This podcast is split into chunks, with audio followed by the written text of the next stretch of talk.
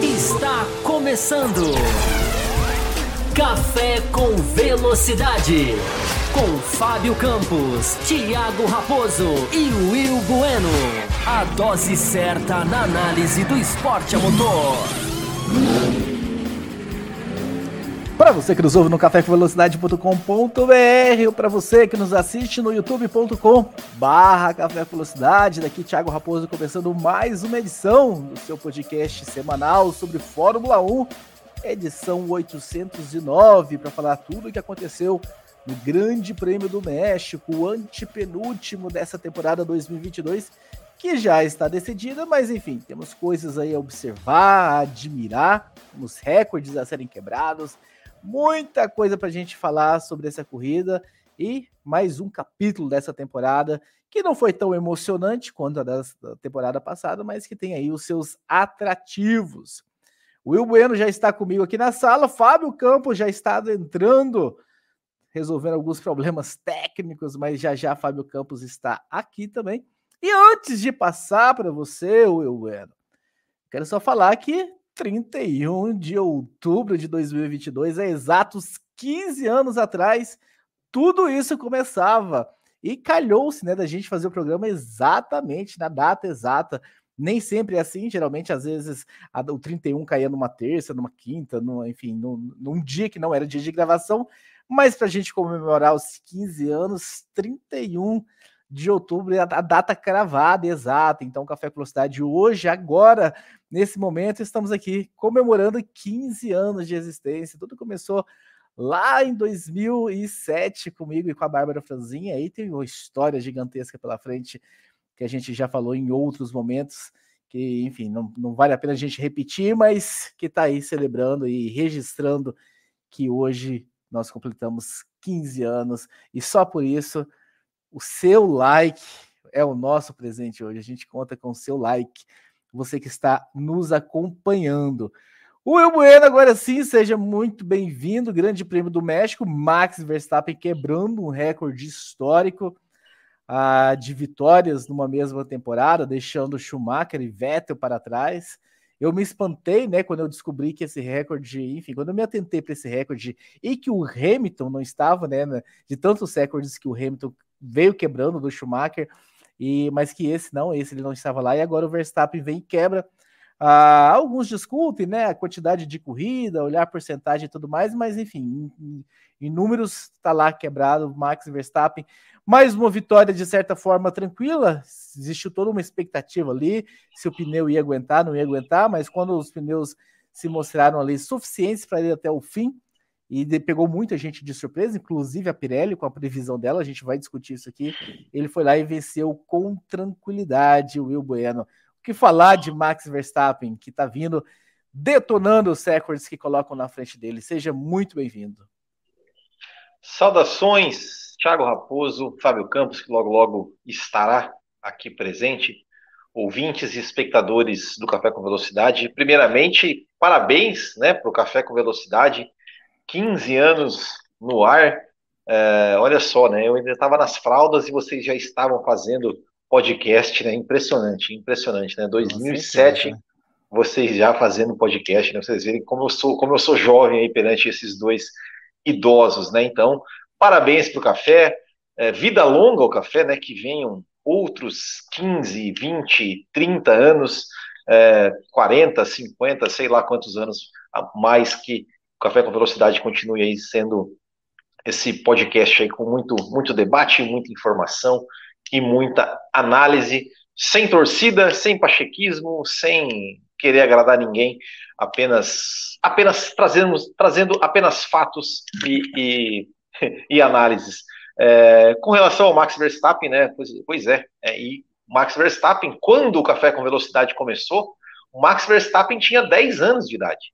Ele, tinha, ele, ele, ele era uma criança, ele era uma criança, uh, e, e, eu até falei, você mencionou agora sobre o Lewis Hamilton, eu até falei sobre isso um pouco mais cedo no Botequim, eu falei, nem na era Lewis Hamilton, com todo esse domínio, ele conseguiu vencer 13 corridas uh, em uma temporada, muito menos 14, uh, eh, e, o, e o Max Verstappen conseguiu chegar nessa, né, nessa marca né, nessa marca histórica em uma temporada onde a gente imaginava que ia ser uma temporada equilibrada, mas que não teve equilíbrio, teve um domínio aí, o maior domínio da história da Fórmula 1 de um piloto em uma temporada. Então, tá aí, mas é, é, apesar né, da gente não gostar muito de domínio de um piloto ou de uma equipe, uh, a gente tem que exaltar Max Verstappen, porque realmente ele é um cara uh, tá pilotando muito, tá com o melhor carro, mas também tá pilotando muito e merece sim uh, essa, essa marca histórica e tá aí colocando seu nome cada vez mais aí entre os grandes da história da Fórmula 1. Tirando do mudo. O senhor está mudo. Há 15 anos, esquecendo de tirar do mudo. Ah, na época que o Verstappen, enfim, pulou do kart para uma categoria de, de Fórmula, né, que foi a Fórmula 3 europeia, era uma época que o Café com Velocidade cobria essa categoria também com, com o famoso Cafeteria, que era um programa de 30 categorias ao redor do mundo aí. Então a gente cobre o Max Verstappen desde que ele entrou para pro, os Fórmulas e tudo mais naquela, naquela temporada dele contra o Ocon. Então tá aí registrado, né? Então, ah, pedindo para vocês que vocês deixem o like de vocês, o recado está aí na tela. E quero lembrar vocês também que nós temos aí um programa de apoiadores, né? Se você quer se tornar um apoiador do Café com Velocidade, e está sendo muito vantajoso, hein? A quantidade de sorteios de F1 TV que a gente fez, de acesso a F1 TV que nós fizemos aí na última semana, não está no script. Eu acho quase, pelo menos metade da, da, da galera que apoia naquela faixa, acho que já tem um acesso a F1 TV. E programas extras, hoje vai ter programa extra. A gente vai ficar aqui até um horário determinado, que eu já vou falar, vai ter metas de superchat. A gente bater nessa meta, a gente estende um pouco mais o programa. Se a gente não bater, a gente fecha aqui e abre só para os apoiadores da faixa Cappuccino. Então hoje são três faixas, a faixa Café com, com Leite, onde você entra para um grupo exclusivo no WhatsApp para bater papo com os integrantes do programa, bater, discutir lá, debater com o Fábio Campos no grupo do WhatsApp, com o Will Bueno. Se você entrar na faixa intermediária, que é a faixa Cappuccino, você tem esse programa extra que eu falei. Se você entrar na faixa extra forte, uh, sorteios esporádicos de F1 TV. Não sei se ainda vai pintar, a gente vai. Estou conversando com o Fábio Campos, ele libera mais sorteio esse ano aí, porque eu gostei de vir aqui todo o programa sortear e invadir nas quintas-feiras também, né? no Além da Velocidade. Não basta na segunda-feira a gente sortear. Eu andei dando umas invadidas aí nas quintas-feiras do Fábio Campos, lá no Além da Velocidade, para sortear também. Como eu falei que hoje vai ter programa extra, né? Então a gente tem aí sempre a opção de você participar do programa com o Super Chat. Se a gente bater a meta de 15, hoje eu estou bem modesto, 15 superchats. O Brasileiro tá aí, se o Brasileiro estiver aí, eu vou subir para 45, hein? Não vi o Brasileiro ainda, vou manter 15. Brincadeira. Se a gente bater 15, é a Superchat, a gente estende esse programa até aproximadamente 11 horas da noite. Tem muito o que falar. Se não, ali por volta de 10 e meia, 10 e 20, a gente encerra aqui e abre o programa extra para vocês, apoiadores.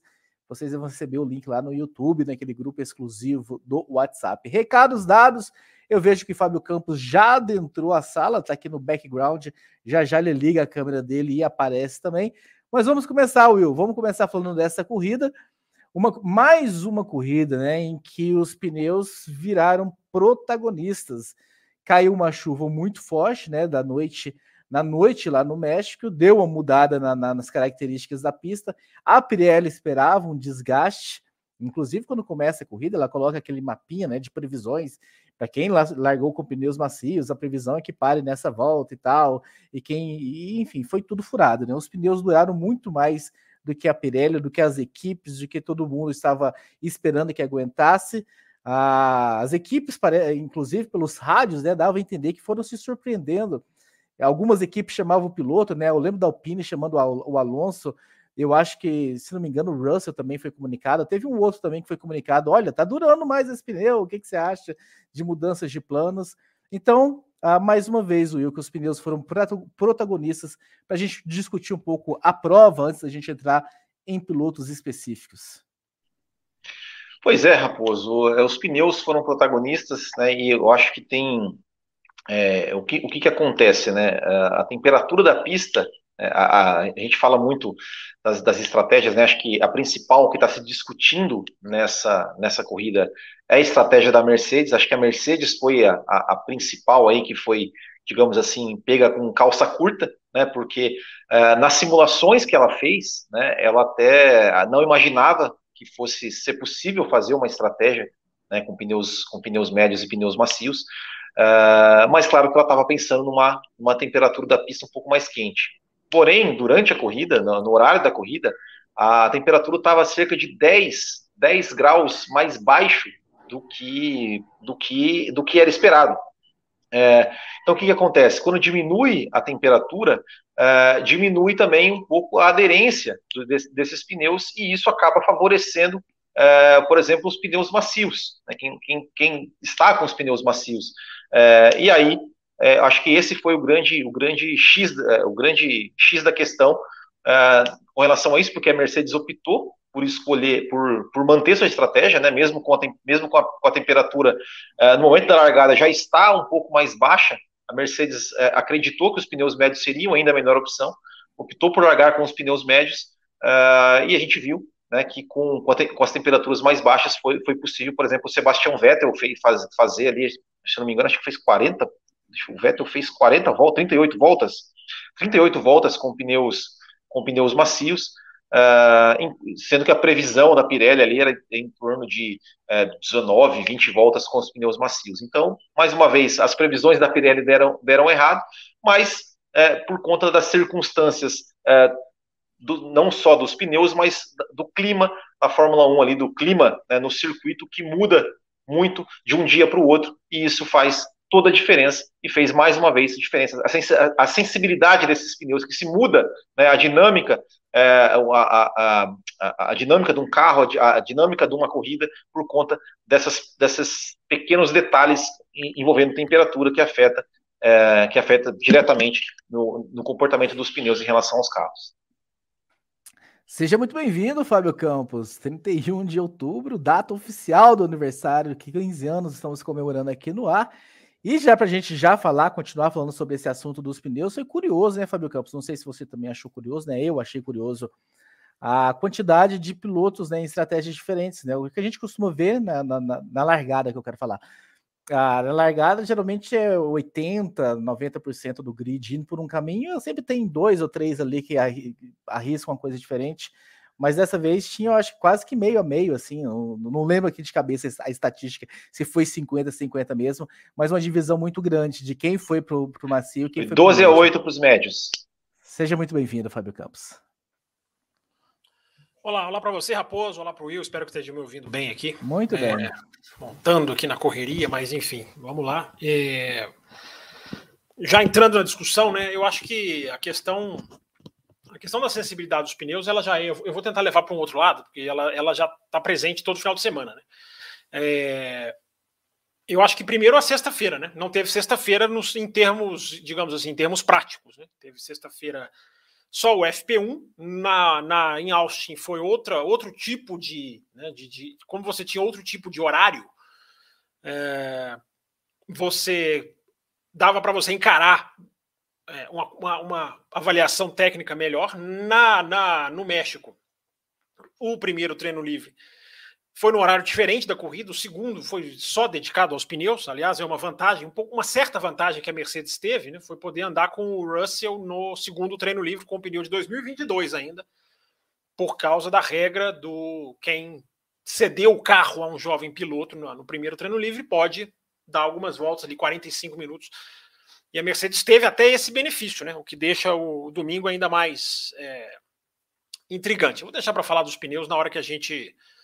Na hora que a gente estiver mais chegando lá na, no equipe por equipe, na hora que a gente for poder analisar um pouquinho o que, que as duas equipes fizeram, o que, que Mercedes e Red Bull tinham a apresentar nessa, nessa corrida. Eu queria falar um pouquinho da pista. Eu queria começar jogando jogando para falar da pista. Para reflexão né, do, do, do, do ouvinte. É, esse circuito do México, né? Porque é muito curioso como que um circuito com tanta. com uma reta tão grande, né? Uma reta tão é, é, é proeminente, e esse circuito ele não consegue emplacar né, boas corridas. O circuito que tem menos ar, né, que a Fórmula 1 enfrenta menos resistência do ar, é o que tem menos é, é, é arrasto. É, claro que isso também influencia, né? O vácuo é menor quando se tem menos ar. E, mas é curioso como essa pista tem, ela tem, ela não tem, ela não rende boas corridas. Né? É, nenhuma das gerações de carro não, não, gerou muito com a geração passada. Você tinha uma ou outra briga que você lembrava, você pode se lembrar, né? É, e nessa, mais uma vez, a corrida foi muito abaixo, né? Foi muito, muito.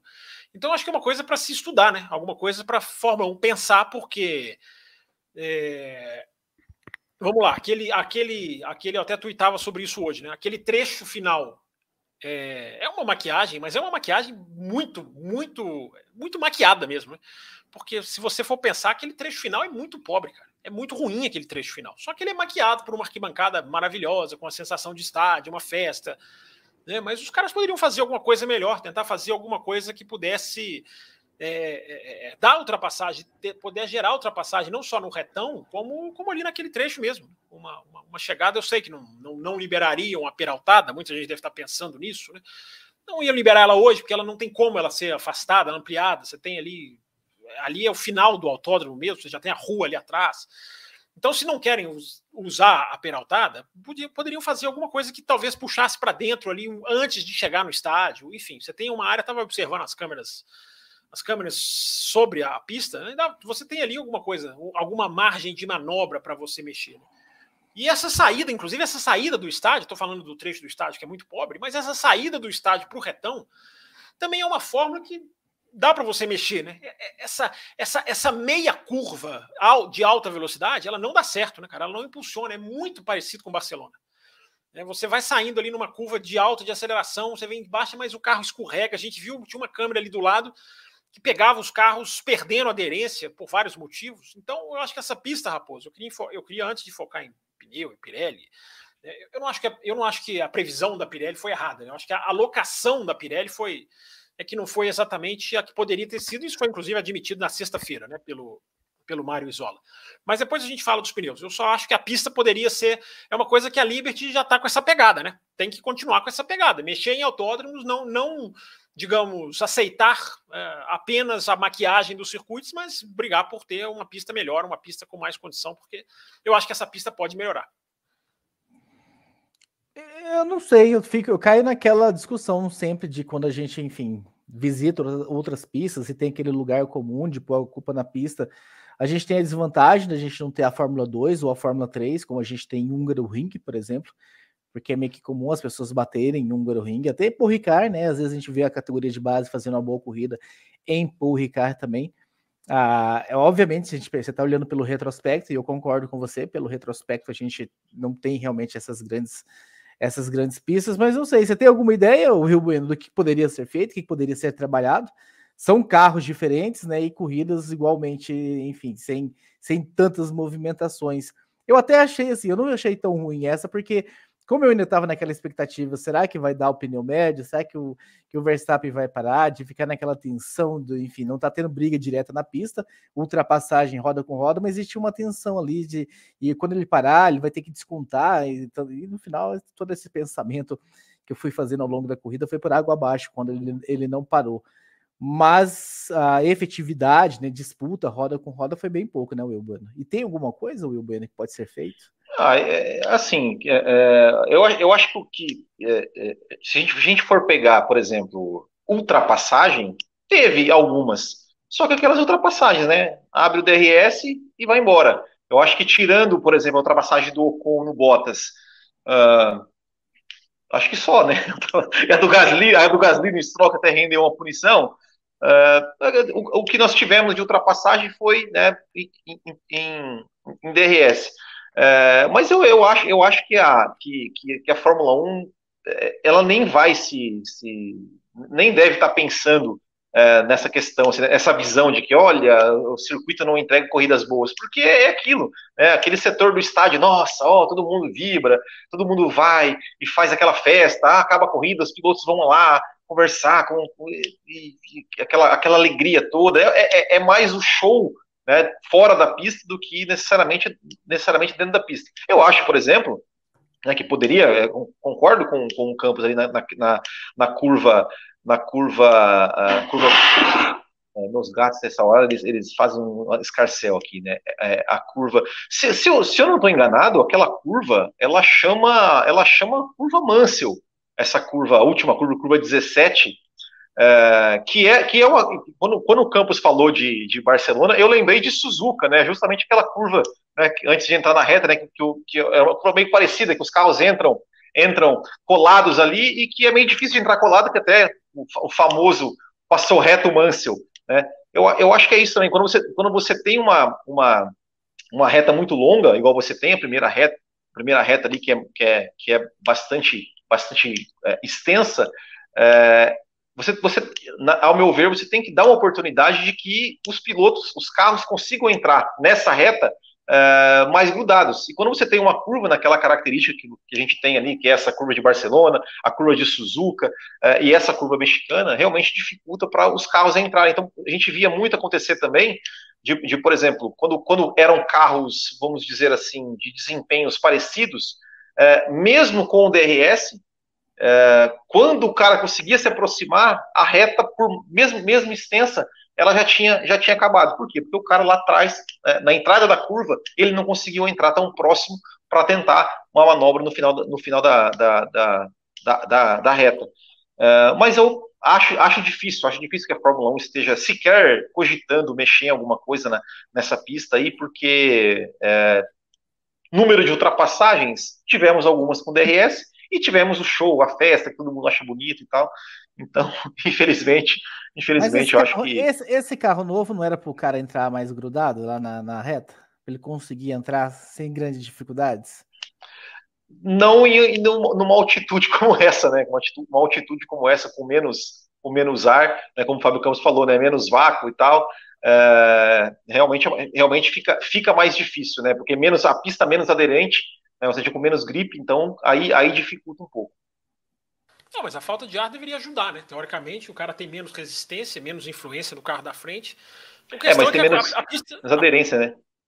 É, a pista escorrega muito, mas a, a, isso tem que ser pensado, né? A questão de borracha, a questão de recapeamento, essa questão do desenho da última curva. Agora, eu acho que eles podem estar pensando nisso sim, porque a Liberty tem sido muito dura com as pistas, por exemplo, na questão estrutural de público, né? A Liberty tem jogado muito pesado com quem não pista, as pistas que não estão oferecendo é, acesso correto, que estão tendo problema de engarrafamento, que estão tendo problema de teve uma pista que acabou, né? A, a, parte de alimentação esgotou, muita gente reclamou. A Liberty está tá pegando pesado com isso. Eu acho que ela deve pegar pesado com essa questão também. E a gente está vendo, ela mexer em pistas. Olha o que ela fez olha o que fizeram com a Abu Dhabi. Né? Os caras chegaram e falaram: oh, desse jeito não, vamos mexer nessa pista. Então eu acho que dá para fazer alguma coisa no México. Agora, uma coisa que o México tem de bom, né, eu acho que é muito. Isso até faz parte da, da, da, da né, do, do, quão estranho é não ter grandes corridas, né, normalmente. É uma reta né, sensacional, uma reta grande, uma reta maravilhosa, que quando o DRS não estraga, é, poderia ser melhor é, aproveitada. Agora, essa reta, ela gera largadas, né? Coloquei isso também no Twitter hoje. As largadas no México são sensacionais, todas, porque essa distância é muito grande e dá mais ou menos uns 15 segundos. É só ver o vídeo da Fórmula 1, que a Fórmula 1 publicou hoje, eu até retuitei lá no meu Twitter também. É, e eu marquei, ele começa, o vídeo começa exatamente no apagar das luzes e os caras vão frear lá com 15 segundos, cara. Então, esses 15 segundos que os caras estão ali acelerando, disputando posição, não tem igual no campeonato, não tem um trecho igual. É, você tem talvez Monza, mas não chega, não chega a essa, é, a essa mesma distância entre a largada e a freada, eu estou dizendo. Então as largadas do México são sensacionais, né? Até uma largada como essa de domingo, que não foi uma largada, digamos assim, tão com grandes surpresas, mas é, é você fica 15 segundos ali de respiração presa, né? Eu acho que é um, isso é uma coisa muito legal dessa pista. Muito bem, eu vou trazer o primeiro super chat. Estamos recebendo aqui os super chats. Vamos ver se a gente bate essa meta, a gente estende esse programa hoje. É um belíssimo presente de 15 anos para este programa em bater essa meta. Fica a dica aí para vocês que estão nos acompanhando. Jarbas Ribeiro, boa noite. Nem no Japão eu tive o sono que eu tive ontem. Eu dormi na volta 31, depois acordei e terminei de ver no F1 TV. Foi por aí, Will Bueno, você que acompanha ao vivo, o Fábio Campos, como ele assiste um esquema diferente, pausando, voltando, anotando, eu acho que ele, ele escapa desse sono por tanto de atividades paralelas que ele faz. Mas e você, Will Bueno? Ah, eu, eu acho assim que teve, foi, foi uma corrida, uh, não teve tanta movimentação, assim, não teve tanta, como a gente falou, né? Uh, a gente teve o fator que a Ferrari, por exemplo, ficou fora da disputa, então a gente tinha ali uma briga, uh, entre aspas, entre Mercedes e Red Bull, só que com, com o Max Verstappen na frente e o Hamilton atrás. A gente sabia que os dois estariam, iriam para estratégias diferentes, né? E, então, assim, o, o, que ficou, pelo menos, pelo menos a minha expectativa era de ver, será, será que vai ter, é, que o Verstappen vai fazer uma segunda parada e vai conseguir, e vai ter aí, de repente, uma briga, uma briga na, na é, uma, uma, briga na pista, algo assim, é, eu acho, eu acho que, que isso que foi, assim, que, que talvez frustrou, assim, né, porque a gente ficou, na, eu pelo menos fiquei naquela expectativa, não, alguma coisa vai acontecer, alguma estratégia diferente vai acontecer, de repente vai ter aí uma, um encontro dos dois na pista, algo assim que vai, vai dar uma mexida, ou de repente o Pérez vai chegar no Lewis Hamilton, vai, vai nos proporcionar uma briga, aquela coisa, piloto da casa, tentando, tentando chegar no, uh, enfim, brigar ali com o Hamilton para chegar numa segunda posição, uh, nada disso aconteceu.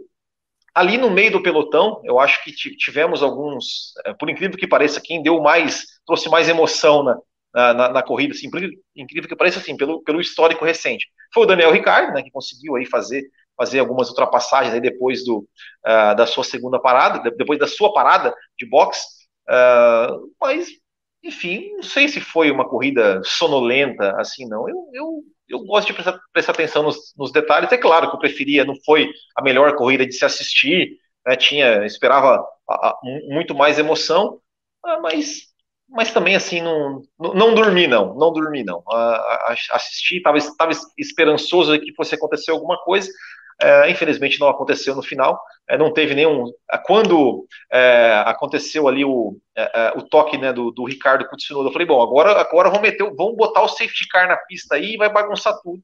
Mas botaram o virtual safety car. acho que foi do Alonso, né, que botaram o virtual safety car, ou não, do Tsunoda mesmo. e aí não. não, não, não, não foi do Alonso, né? Foi do Alonso. Né? Alonso. Então, não, não aconteceu nada e, e enfim, não foi, não foi aquela corrida super emocionante que a gente esperava, mas também não, não, não, não dormi, não, não fiquei com sono, não. Respondendo aqui o Adriano Parla no, no, no, grupo, né? Ele pergunta: boa noite, o Café Velocidade tem grupo do WhatsApp? Adriano, a gente tem um grupo exclusivo para apoiadores uh, da faixa, qualquer faixa, né? Se você entrar na faixa mais baixa, que é, que é Café com Leite, é um grupo exclusivo, e a gente tem um grupo aberto também, que aí não precisa ser apoiador, ah, é um grupo lá do pessoal discute e tudo mais. Se você quiser participar desse grupo, mande lá no cafévelocidade.com.br ah, o teu telefone, que a gente, enfim, te, adiciona nesse grupo e fica aí essa dica para todos os demais. Eu acho que eu não dormi, Will Bueno, vou até fazer. Uma... Tinha uma frase que o Fábio Campos falava muito antigamente, já que a gente está falando hoje dos 15 anos. Tem tempo que ele não fala isso aqui no programa. Que o programa tem um compromisso com a verdade. Como eu, eu não tenho Band Esportes, né? Então eu tive que ver no, Band, no, no site da Band, no computador, e a TV estava ligada na apuração da política, né? Que foi no mesmo horário. Eu não sei se essa tensão de estar tá vendo os números ali e a corrida assim de relance me deixou acordado, mas eu também não senti o sono. Não sei até que ponto houve essa influência. Mas e você, Fábio Campos, que assistiu horas depois ah, da, da apuração já ter terminado, não teve essa influência? Foi sonolenta para você? Na sua madrugada em Belo Horizonte? Não, sonolento não vem ao caso porque é subjetivo, né? Quem dorme, quem não dorme. As máquinas, as máquinas da apuração foram mais tensas do que as máquinas da pista, né? As máquinas de contar voto foram muito mais tensas do que as máquinas de acelerar lá no México, né? Acho que a corrida foi muito fraca, muito fraca. Mais que você tem ali o fator estratégico, estratégico, você tem ali uma né, um finalzinho com alguma coisa. Acho que perderam uma enorme oportunidade, né? Porque é uma regra, né? Não é exatamente o México ou o diretor de prova, né? Essa regra de safety car virtual é, um, é uma besteira, né? Porque no, no, Alonso ali, se você dá um safety car, cara, aí você tinha um Hamilton contra um Verstappen numa situação bem mais interessante. É, o Verstappen com pneus menos é, duradouros, digamos assim, pelo menos na teoria. Na prática foi um pouquinho diferente. Né? Você teria o Pérez, você teria talvez as duas Ferraris tendo alguma chance, embora as Ferraris estavam mortas desde o começo do final de semana, por razões que a gente pode explicar aqui daqui a pouquinho. É, então, Raposo, eu acho que a corrida foi, foi bem ruim mesmo, foi bem, bem abaixo do que poderia. E acho que pode se discutir a pista, mas não é dizer que a culpa é da pista, é dizer que a pista pode melhorar. Né? Eu não chego aqui culpa a pista nunca, você sabe muito bem disso. Eu sou contra o arquiteto que o narrador inventou que é ruim, as pessoas vão na dele, né? Que é excelente, poderia mexer na pista, sim. É... Herman Tilke, né? Claro que eu estou falando. E, mas eu acho que você pode mexer para melhorar. E eu acho que dá, dá para você fazer coisas que melhoram. Não é, não é necessariamente dizer que a culpa é da pista. Não é porque são várias, são duas, né, gerações de carro. Na verdade, são três gerações de carro. Né? O de antes de 2017, o que começou em 2017 foi até o ano passado. E, e esse carro agora. É, é, você estudar, né? Você estudar a questão da borracha, do asfalto. Né? Quem sabe você fazer uma curva inclinada, como você fez em Zandvoort no final, da, no começo da reta, no final do, do trecho do estádio. Não, não, não dá para fazer? Dá para fazer, porque você está chegando ali em baixa velocidade. Então é estudar esse tipo de coisa, né? Quando a gente fala mexer na pista, é mexer nesse tipo de coisa e tentar fazer com que essa parte do estádio, que é pobríssima, né? Muito, muito ruim mesmo, né? O trecho é muito ruim, só que ele engana, né? Ele, ele, ele maqueia e é bonito, é legal, o pódio é muito bacana, lá, lá, lá, lá, lá, lá. Mas como corrida é muito, é muito ruim, né? Então dá, dá para melhorar, daria para melhorar sim. Registrando aqui mais alguns superchats recebidos. Samuel Moreto, parabéns, muito obrigado pela qualidade do trabalho de todos, muito sucesso e mais 15 Valeu, anos. Samuel. Não sei se o Fábio Campos aguenta mais 15 anos, não, é Samuel Moreto. Mas a gente fica na, na expectativa de que. 15 dias, meu prazo. o Pablo Brenner, parabéns pelos 15 anos e que venham muito mais e muito sucesso ao café. A NASCAR deu aula de ultrapassagem ontem. Você viu, Fábio Campos, a, a ultrapassagem? eu li, cara. Eu li, eu não vi, eu até procurei o vídeo rapidinho, não achei, cara. Eu li que teve um negócio do cara meio videogame, do cara bater no muro. Eu não vi o vídeo. É, eu, Se alguém tiver tô... o vídeo aí, pode até mandar, porque eu, eu, vi, eu li a respeito, mas não vi, não. Eu acho que era Martinsville, ou se era Bristol, não sei. É aqueles circuitos pequenininhos. Ele jogou no muro e foi, foi apoiando no muro e pá, passou cinco carros nessa, nessa brincadeira dele de jogar no muro. Vale a pena você procurar e acompanhar. Ele, então ele não fez igual fez o, o... O Cal, Cal Elderson. Não, não. O Cal bateu no muro para impulsionar e voltar, né? Ele, não, ele, ele já, encostou, ele já encostou e acelerou. Então ele usou o muro para segurar o carro e ah, o Rafael Parrella tá falando que tem no Instagram, e tem no Instagram dele. Compartilha lá com o Instagram do café, o Rafael Parrella. O Instagram do café. Vou até colocar aqui na tela para você, para facilitar para você e para quem quiser seguir lá no Instagram. Aliás. É a, segunda, é a, segunda, melhor rede social, no máximo. Tá aqui, Isso. ó. Arroba café underline com underline velocidade para você. Aliás, poderiam tirar um print da tela agora e colocar lá no, no, Instagram de vocês, marcando a gente, né? Estou aqui ouvindo, acompanhando tanto vocês que estão no ao vivo, quanto você está no gravado. E nada melhor do que um print publicar no stories de vocês, ouvindo arroba café underline com underline velocidade. Printa agora. Printa agora. Printa. Essa, Isso, é dá um print aí. Pode printar para o pessoal pegar. O... Coloque no Twitter também, fiquem à vontade. Divulguem, gente. É 15 anos. É possível que essa semana vocês não vão ajudar na divulgação do programa. Vamos falar agora, Fábio Campos, um assunto que o Will Bueno já esbarrou no comentário de abertura dele, do recorde, né? Max Verstappen foi lá e derrubou o recorde de vitórias numa temporada 14 e contando, Fábio Campos. Temos mais duas corridas aí pela frente. Ele já declarou que não é Papai Noel, e então esse, esse número pode, enfim, crescer 15 ou 16. O que, que representa, o que, que significa, Fábio Campos, esse, esse número de Max Verstappen? É, essa é uma boa pergunta, né? Essa é uma boa discussão, né? Eu acho que tem um significado, claro que vai ter um significado, né, por causa do número bruto, né? O número bruto é impressionante, né? É a primeira vez que a gente vê no mesmo ano o cara vencer 14 vezes. Claro, claro que isso tem uma, isso tem uma relevância, tem. É, e aliás é uma coisa que a gente realmente não esperava, né? Com esse novo carro e eu não tenho o menor receio de falar. Turminha fica bravo, né? Esses caras que hoje só analisam, só torcem, né? O meu lado o meu lado é que está sempre certo. É, mas é, é, é, é, um balde de água fria, sim. É, é uma, uma coisa que não é, não era. Esse é o tipo de recorde que não é. Se ele não for batido nunca mais, é melhor para a Fórmula 1. Né? É, o torcedor ele gosta, ele adora, ele vibra, ele, mas quem quiser pensar um pouquinho para o lado do esporte, sabe que esse não é um recorde. Eu não acho um recorde legal de ser batido. Eu não acho. Tem gente que gosta de ver os recordes caindo, ok, eu respeito. Mas eu não acho que seja uma eu não acho que seja uma coisa, é, digamos assim. É, tem recorde que é legal você ir ver caindo, né? Você, você vai ver esse, esse, recorde caindo, você vai, você vai ver, poxa, legal esse aqui. Esse eu não considero, porque esse, esse recorde é sinônimo de domínio. O cara que vence 10, o cara que vence 12, o cara que vence 14. Né? Se bem que o calendário está tão grande, né? Que o cara pode vencer um, pode vencer 10 e o outro pode vencer 12, né? Pode até, mesmo número alto, pode, pode significar pode significar uma certa disputa, né? Mas o recorde caindo do jeito que ele caiu, a gente tem que colocar esse contexto, né? Não é, não é necessariamente o número 14 de 22. É, é o jeito, né? Como isso tudo, como isso tudo se desenvolveu. Então tem uma, tem uma relevância, sim, é claro que tem, né? não há como negar. Agora, eu acho que a questão do percentual tem que ser colocada, tem que ser, ela tem que ser, ela tem que ser analisada, ela tem que ser discutida, porque não é o maior percentual da história da Fórmula 1, tem que ser lembrado. Né? Não é tirar o mérito, não é dizer que não vale, claro que vale, é o maior domínio, e como eu disse, o, o número, o valor numérico tem impacto. Mas para ele, já coloquei essa conta, inclusive, lá no Twitter, para ele ser o, o maior domínio da era moderna, ele tem que chegar às 16. Se ele vencer as duas, ele tem um aproveitamento melhor do que o do Schumacher. O Schumacher teve um aproveitamento melhor, o Schumacher ganhou 13 em 18. Então, o aproveitamento do Schumacher, o domínio do Schumacher é maior né, o domínio do Schumacher em termos de, de repetitividade, que é o que eu estou falando da, da questão do recorde, o domínio do Schumacher é, é, é, é, maior. Se você comparar quem dominou mais, o que ganhou 13 em 18, sim, aí você faz o percentual. O que ganhou 13 em 18 do que o que ganhou 14 em 20 até o momento. Mas se ele ganhar, eu fiz essa conta, né? Calculadora na mão, ele estava empatado com o Vettel antes dessa corrida, exatamente igual, né? 13, eram 13 em 18, como foi o Vettel em 2013. É, 13 e 19, isso.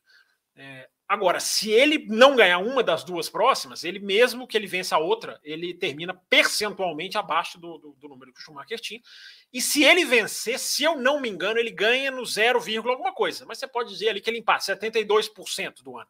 Então aí ele teria um domínio. Então o recorde do, Schumacher, do, do, do Verstappen é, uma, é, é, notícia, eu acho que ele é notícia, é, mas ele não é o maior domínio e ele tem que ser relativizado pelo número de corridas. Né? Hoje a gente tem que relativizar muita coisa, o número de pontos, o número de corridas, esses recordes de provas. Claro que a gente tem que, que relativizar, embora alguns, como eu disse, a, a, marca seja assim registrável, claro que sim. É, e percentualmente até do Ascari, né? Que é em 52, 6 em 8. Né? É, por isso que eu falei era moderna, né? Porque o Ascari naquele ano pequenininho, né? Ele ganhou, ele ganhou 6 tudo, em 8, né? 6 em 8. Era 6 em 8 ou 6 em. 6 em 8, 75%. Eu abri aqui para ver rapidinho e, enfim, 75% ah. de aproveitamento. Will, você já comentou? Quer, quer, enfim, acrescentar, já que foi no seu comentário de abertura, onde a gente só dá uma pincelada? Quer complementar alguma coisa sobre esse recorde? Não, eu acho, eu acho que é, eu concordo, assim, né? Como eu falei no começo, né? É um Vai chegar nas 16, Will? Vai chegar nas 16? É o que o povo quer ouvir da sua voz. Há, uma grande chance, é, há uma grande chance de chegar. Eu, eu acho que deve chegar nas, nas 16, porque é aquela coisa conjunto, né? Melhor carro, melhor piloto. É, não tem, não tem adversário, né, para ele. Eu, é, é, bem possível que chegue sim, né? É, mas o que eu, o que eu, o que eu penso assim, né? É, eu me lembro, eu até falei sobre isso mais cedo, assim, é, a, é, que mais do que o número é, é a impressão. É, Para mim, por exemplo, eu me lembro né, quando o Nigel Mansell ganhou nove, que foi, nossa, que absurdo ganhar nove corridas no ano, de 16, 92. E, e sempre tive a temporada de 92 a impressão de que foi uma temporada super dominante. E depois, né, o Schumacher ganhou 9 em 95 e ganhou 9 em 2000. E só que a gente, 95, 2000, a gente, a gente lembra, poxa, teve uma briga ali, Schumacher e Rio, teve Schumacher e Hackney e tal. Uh, se a gente pegar, por exemplo, uh, 2013, onde o Vettel ganhou, onde o Vettel ganhou 13 corridas, uh, se a gente pegar, por exemplo, as 10 primeiras etapas do ano, o Vettel ganhou só quatro, só tinha ganhado, tinha ganhado só quatro. É que ele emendou, né, numa sequência final ali de nove seguidas, é, mas até metade do campeonato, o campeonato tava, parecia estar, digamos, equilibrado. Então, pelo menos a minha impressão é que 2013, é, olhando a temporada como um todo, não foi assim um super domínio. Foi mais a partir da segunda temporada. É, e eu acho que 2000, 2022 e 2004, eu acho que eles são muito parecidos nesse ponto, assim, sabe, da, da impressão do domínio, a impressão de ter sido um ano muito avassalador, uh, de, de, chegar, de chegar nesse número de, de, de 14 né, em, em, acho que 20, é, né? 20 nós temos até, até agora. De 14 em 20, porque foram vitórias muito avassaladoras, muito assim, sem, sem dar qualquer, qualquer chance para o adversário, e realmente não, não teve, não teve. Tirando ali, acho que as, as três primeiras corridas do ano, né, onde, o, onde o Verstappen é, é, quebrou, teve, teve duas, dois abandonos. É, praticamente não, a gente não teve aquela sensação de que tinha uma disputa de campeonato. Acho que na, no começo ali a gente falou, ah, não tem mais campeonato, o campeonato já, já é, o Verstappen vai, vai, vai, enfim, já, já levou, como a gente teve em 2004, por exemplo, e, e como a gente teve depois em 2013, a partir da, da, da segunda metade da temporada. É, eu acho que o problema não é o número, né? É, o problema, é, é, ao meu ver, é a forma como esse número é criado.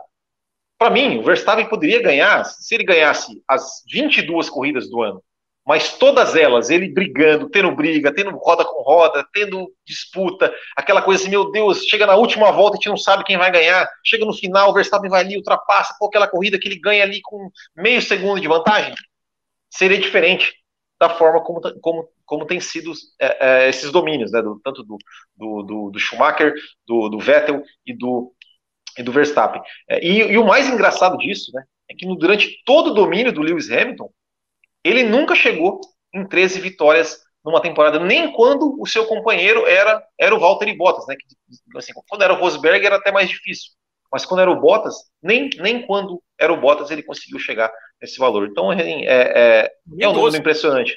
Hã? Nem 12, ele nunca chegou nem é, 12. Então, exato, então assim, é, é, é um número realmente que, que impressiona, mas que esperamos né, que, que, que pare por aí, no sentido de pelo menos, de pelo menos, uh, uh, se, se, ganhar, tiver 13 vitórias, 14 vitórias no ano, que pelo menos sejam vitórias mais, mais disputadas.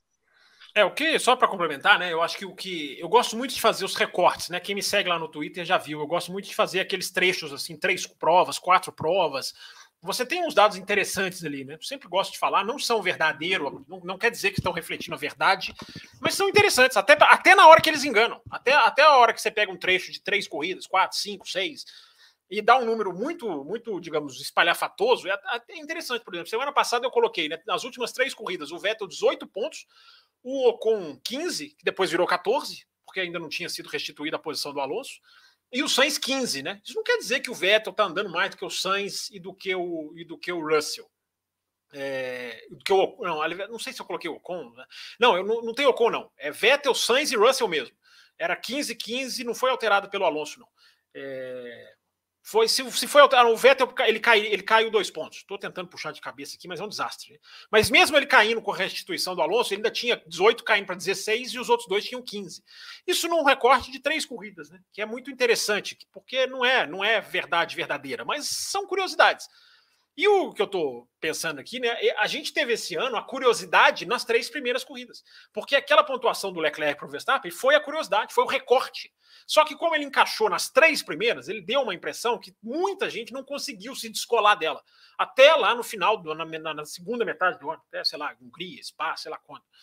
É, França. É, mas aquilo ali, na verdade, agora a gente analisando né, com, com benefício né, agora do, do olhar para trás, da, da, da retrospectiva, mas a gente analisando aquilo ali foi um recorte, foi um recorte. Nada, aquilo ali foi o extra, extra, foi, foi o, digamos assim, a, a, a, maluquice que não condiz com a realidade, aquelas três primeiras corridas. Estou falando de Bahrein, Arábia Saudita e. Isso é, e isso é, tão, ver, isso é tão verdade, Fábio Campos, que quando eu vi esse recorde do, do Verstappen, eu parei assim, nossa. Mas me parece que o Hamilton dominou tão mais as temporadas dele do que o Verstappen. Parece que essa temporada teve disputa e tal. Talvez tenha sido essas três primeiras provas aí que me causou essa impressão. É, pode ser. É, é, eu acho que essas três provas tiveram uma, uma, influência na percepção, né? Eu gosto sempre de dizer essa frase, desde o, não de 15 anos, porque eu não estou aqui há 15 anos, né? Eu estou aqui há 11. Quem está aqui há 15 anos é o Raposo. Registrando isso, né, pela inverdade que foi falada aqui na abertura, mas há 11 anos que eu estou aqui, eu digo, né, automobilismo é percepção, cara, e essa percepção, ela, às vezes, ela tem que ser desconstruída por quem analisa né, um pouquinho mais profundamente, ou às vezes ela tem que ser reforçada. Né? Nesse caso ali, a percepção foi bem, bem enganosa mesmo. Muito bem, aproveitando que nós estamos falando de Verstappen, acabou de pingar um superchat aqui e o assunto é ele, né? Chegamos aí à metade da meta do superchat, estamos chegando na metade do programa também, para a gente saber se a gente vai estender ou não. O Daniel, não vou arriscar falar o sobrenome dele, não, Will Bueno, vamos ficar como Daniel apenas. Acabei, acabei de ver um vídeo muito interessante do Ressaca F1, salve Matheus. Incrível que o Max fez com os pneus médios ontem Manteve as suas voltas sempre em 1,22 até a volta 71. Assustador o nível que esse piloto está. E que pena, né, que os torcedores do Hamilton não possam fazer elogios para ele, porque existe um compromisso em defender o seu piloto não todos, e né? criticar. Né? É, não todos, é. né? Alguns, né? Alguns. 90%. Quer comentar, Will Bueno, sobre. Você tinha, você tinha esse, esse dado que o Matheus colocou lá? Enfim, é uma, um dado novo para você, esse dado que o Daniel trouxe para a gente? Eu confesso que é um dado novo, confesso que, que eu não tinha, não tinha, não tinha reparado. É, essa é outra razão para o Fábio Campos, não tinha reparado nessa. Não, nessa, não compreende ninguém. Nessa, nessa estatística. Vocês não é, mas, é, mas é isso, né? Mas, é, mas eu acho que é, é, é, é isso aí, né? O piloto tá com, que está com, com, né, com, no conjunto carro-piloto está é, muito bem, muito bem casado. Uh, conseguiu aí fazer, né, é, é, gerenciar bem os seus pneus, é, pilotar aí como praticamente um, um reloginho e, enfim, mais, mais, um, mais um ingrediente aí, né, do, do Max Verstappen. É, é, é, um pilotaço, né, isso não tem, não tem, é, é, é indiscutível, né, a qualidade do Max Verstappen, né, quando precisa acelerar, ele acelera, quando precisa gerenciar os pneus, ele gerencia, quando precisa defender, ele defende, enfim, é um piloto completo, né, eu acho que, que, que não, não tem mais o que dizer sobre isso. Muito bem, vamos. É, eu, acho, eu, eu, até teve um. Deixa eu só falar sobre isso, né? É, Fala. É, até para a gente entrar já. já é, a gente entrar, a gente vai entrar em Red Bull e Ferrari, né? E Mercedes, a gente vai entrar nessa Sim. questão do que, que decidiu ali a prova, né? Essa disputa, não é isso que nós vamos fazer? Exatamente. Então eu já faço. Então eu já faço a ligação aqui. É... Faça ponte, Fábio. Teve até um ouvinte que compartilhou esse dado comigo, é o Gleison Henrique, ele é seguidor lá no Twitter, ele até compartilhou esse, esse, esse dado lá comigo. É, eu acho assim, a gente tem que ter sempre aquele, aquele, aquela. Por isso que eu digo que certos gráficos enganam, né? Porque aquela questão de gráficos comprovam que a equipe tinha ritmo é, é, é muito subjetivo, é muito complicado. Não vou dizer subjetivo, mas complicado porque tem gráficos que são bem, bem reais e tem gráficos que podem ser enganados pelo fato do piloto estar tá forçando ou não. Né? O quanto o Verstappen estava forçando ou não. Né? O cara manter como 1,22 é uma característica, é uma qualidade. É uma qualidade. O cara consegue manter ali num ritmo bom e um, ritmo constante. Né? Uma coisa que eu já vi o Quartararo fazer na MotoGP também. É, mas eu só estou usando esse dado para dizer que cuidado com esses gráficos que comprovam que fulano tinha ritmo, comprovam que o outro estava. Porque o da frente, normalmente o cara que você está comparando, e se ele é o primeiro colocado, mais ainda, é, o cara pode estar justamente poupando ou administrando. Eu acho que esse dado mostra que o Verstappen estava administrando né, durante uma boa parte. Porque você ficar andando 1,22 toda hora né, significa que o pneu pode muito bem ir a 1,21 no mínimo, para dizer assim, e o cara fica ali no 1,22. Porque se ele está forçando, o pneu não vai, ele não vai ficar 1,22 o tempo inteiro. Não vai. Se ele está forçando, o pneu não, não, o pneu não tem essa vida para ficar para ficar nessa linha reta, ainda mais ou mesmo numa situação como o México em que o desgaste de pneus não era não era, digamos, portentoso. Então, eu acho que está na hora da, dos gráficos, está na hora da televisão, de alguma maneira, mostrar, ou passar a apontar, ou passar a, a deixar claro esse tipo de genialidade. A genialidade de um cara que chegou num ponto que ele consegue ser rápido poupando pneu. Eu acho que isso, por isso eu coloquei no, no Twitter, não deu confusão nenhuma, felizmente. Mas por isso eu coloquei a pergunta no Twitter. O Hamilton está no mesmo nível do Verstappen hoje? É, eu fiquei pensando, ah, vão achar que eu estou diminuindo. Não, é porque o, o, passo que o Verstappen deu. Né? O Verstappen deu o passo, ele, tá, ele dá os passos para cima. O Hamilton né, deu um passo para cima, para frente do ano passado para esse, ele está num nível ultra elevado, o Hamilton. Claro que está. Mas falando ali nesse limite, limite mesmo, né? É, será que não está um degrauzinho? Será que o Verstappen realmente hoje não está sobrando? E eu acho que esses dados induzem esse tipo de reflexão, né? eles reforçam esse tipo de proposta de, de, de, de discussão, né? de, de debate. É, então eu acho que eu acho que está na hora, Raposo, da televisão começar a, a, a achar um jeito de, de exaltar esse tipo de genialidade, porque é uma genialidade. Porque o Verstappen ele tá, ele já alinhou a tudo isso que a gente vê. Por isso que eu falo, a televisão tem que deixar visível o que a gente não vê. E isso a gente não vê. Isso a gente precisa ali de um gráfico, de dados, de algum tipo de, de marcação para nos, nos indicar ali durante a prova. Porque a, a, genialidade do Verstappen que a gente vê é aquela do arrojo, da ultrapassagem, do cara que briga. A teoria, isso a gente já viu. Você viu antes de mim, inclusive, na Fórmula 3, lá, o cara lá na Fórmula 3, o cara na Toro Rosso, enfim. Agora, esse tipo de genialidade que ele está agregando, já agregou, esse tipo de tranquilidade, eu acho que essa é a marca do Verstappen de 2022, né? É o cara absolutamente tranquilo, apesar dos rádios, né? Entendam o que eu estou dizendo, pilotagem tranquila na cabeça ali, na, na rea, nas reações, ele não é tranquilo. Nem ele, nem o Hamilton, inclusive. São muito cabeças quentes durante a prova, o que é uma característica. Eu não estou nem entrando se é defeito, se é qualidade. É característica. Tem piloto que precisa da cabeça quente para funcionar. Né? Antes que alguém aí já comece a profetizar como deve ser o comportamento do piloto no rádio.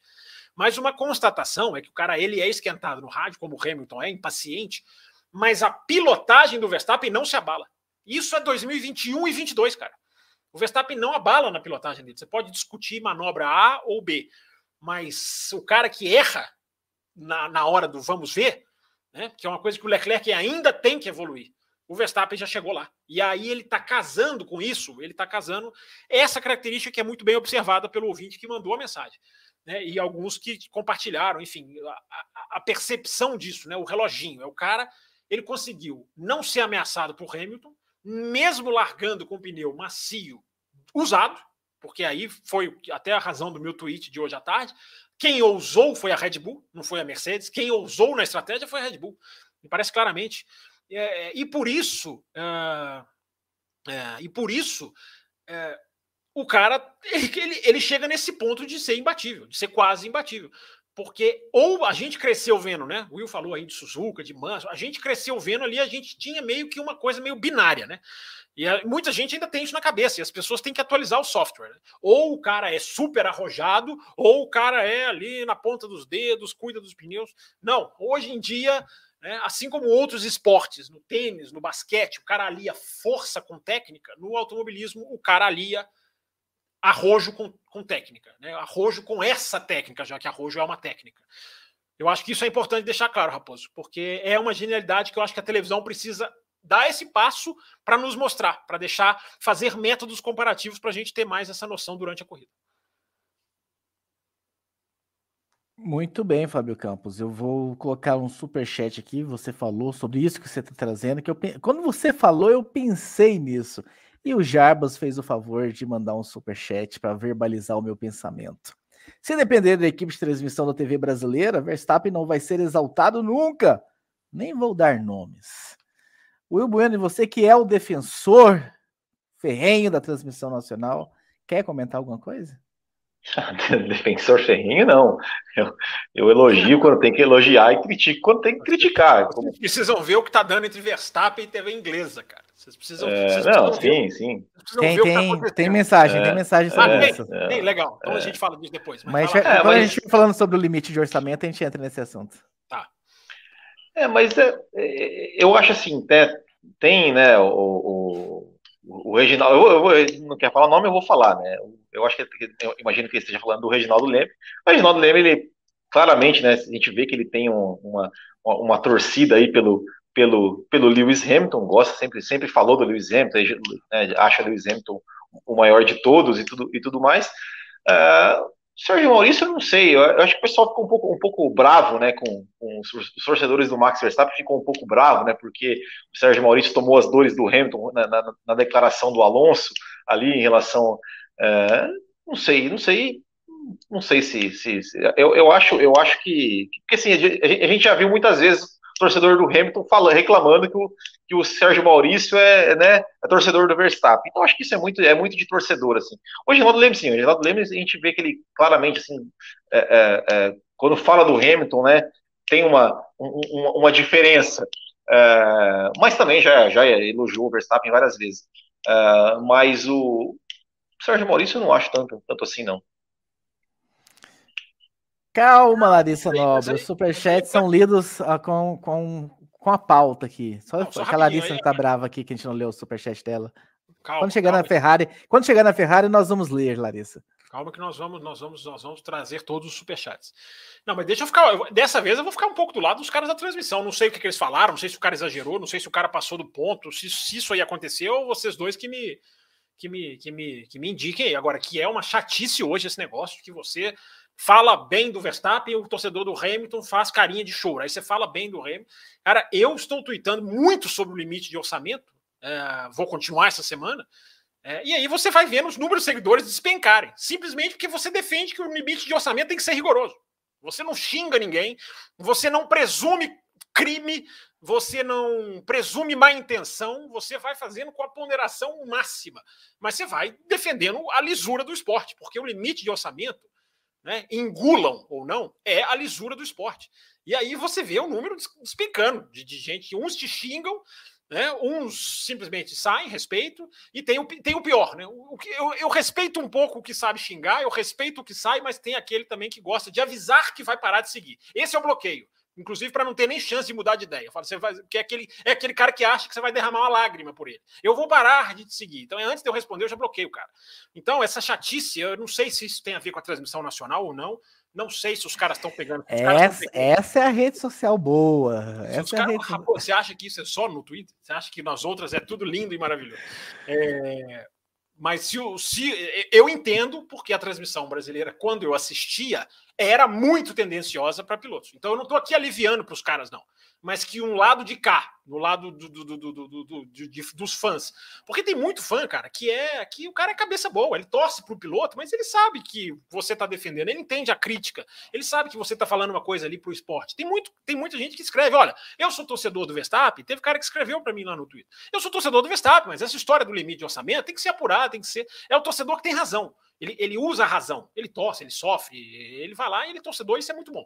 Mas ele usa a razão. Agora, aquele torcedor, né, aquele tipinho bem babaquinha, bem Brasil 2022, né, aquele tipinho eleitoral, vou dizer assim, né, que acha que só um lado tá certo e o outro tá todo errado, esse tipinho é cansativo. Viu? Vamos mudar de assunto que o tempo urge aqui, nós precisamos acelerar com o programa, trazendo aqui o superchat do Amarildo Oliveira. Sobre estratégias, Will Bueno, vejo muita gente criticando a Mercedes, mas historicamente, quem tem o carro mais rápido, como Ferrari, de Schumi, Red Bull e Mercedes híbridas, sempre foram bem. Não acho que foi um erro grotesco. Para a gente já começar, enfim, sobre acusações da, da estratégia da Mercedes, a discutir esse assunto, trazer esse em é um pauta. Para abrir o assunto, esse aqui é um bom, bom, bom, bom bem colocado por ele, para a gente abrir o assunto. É, eu, eu também não acho que foi um erro grotesco. É, eu acho que foi uma tentativa errada. Né? Foi uma tentativa errada, né? como, como eu falei aqui no, no, no começo.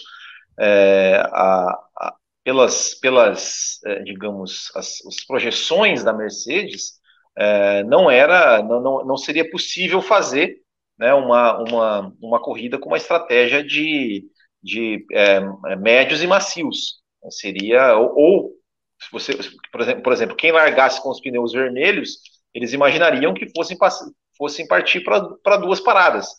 É, e eles fizeram, fizeram diferente. Ou seja, assim, é, se, quando você está é, muito atrás é, da, do seu principal adversário, no caso, eles, eles pensavam, né, tinha, uma, uma, certa vantagem é, no desempenho por conta das características do circuito, né, ou seja, é, é um, altitude, menos ar, uh, menos arrasto, dá, dava uma, uma, tirava um pouco da desvantagem que a Mercedes tinha em velocidade reta uh, em relação à Red Bull, uh, mas mesmo assim a Red Bull, a Red Bull ainda é um carro superior.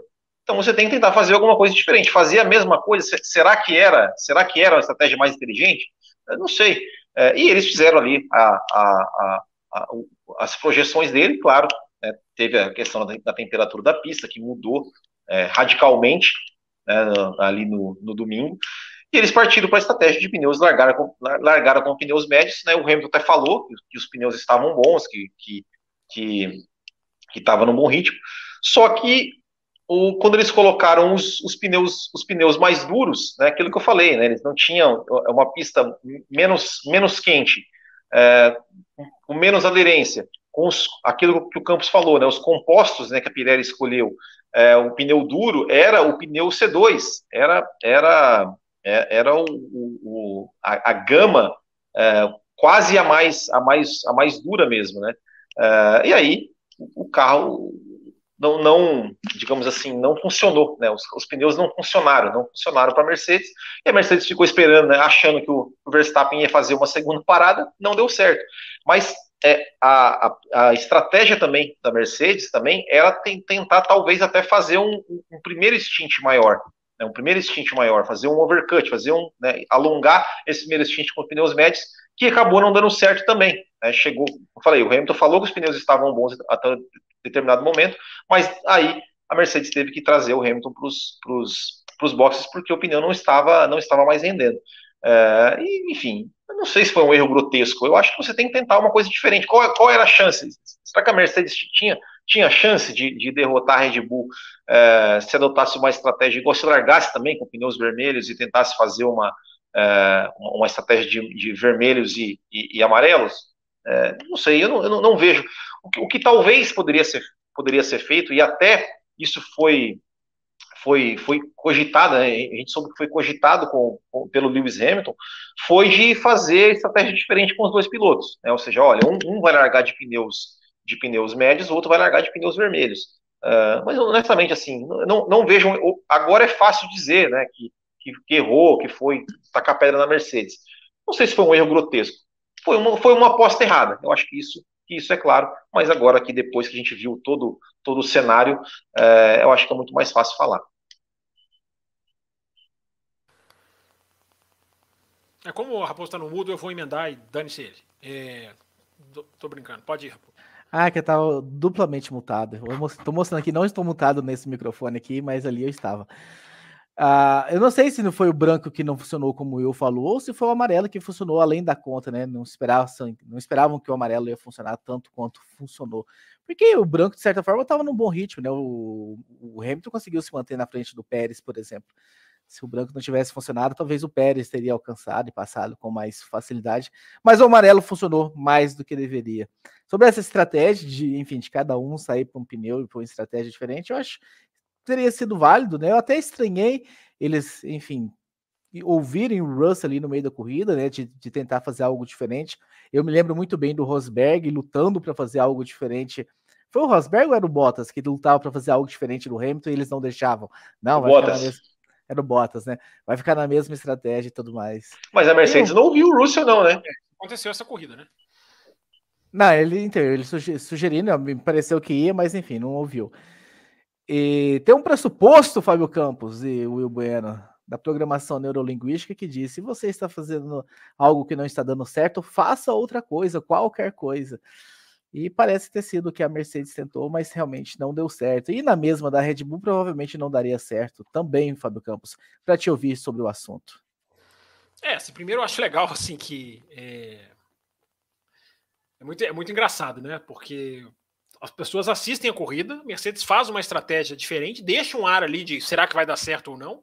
A Red Bull é quem ousa, quem faz a, quem faz a estratégia ousada. A, a Mercedes pecou pelo conservadorismo, e eu vou falar sobre isso já já.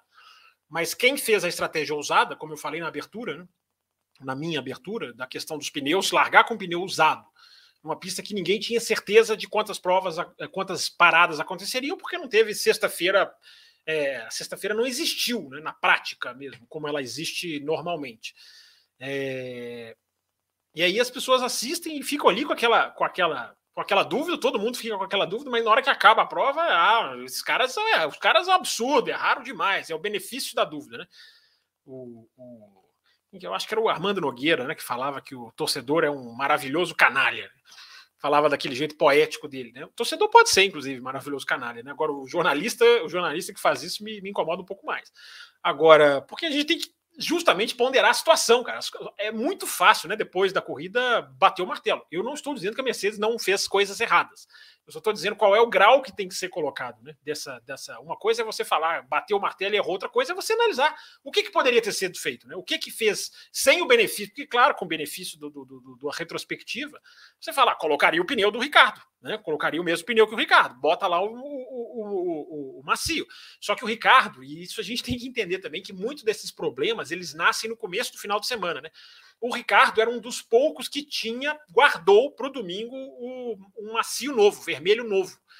A, a Mercedes não tinha, a Red Bull não tinha. não guardaram vermelhos novos para esse pro domingo. Então já, isso, já é, isso já vem de um desenho pré-final de semana. Né? Teve um ouvinte que perguntou aqui na semana passada em Austin: não, o, Mercedes, o Hamilton também não podia ter posto o pneu. Não, ele não tinha guardado o pneu para colocar um pneu igual ao do Verstappen. Ele tinha.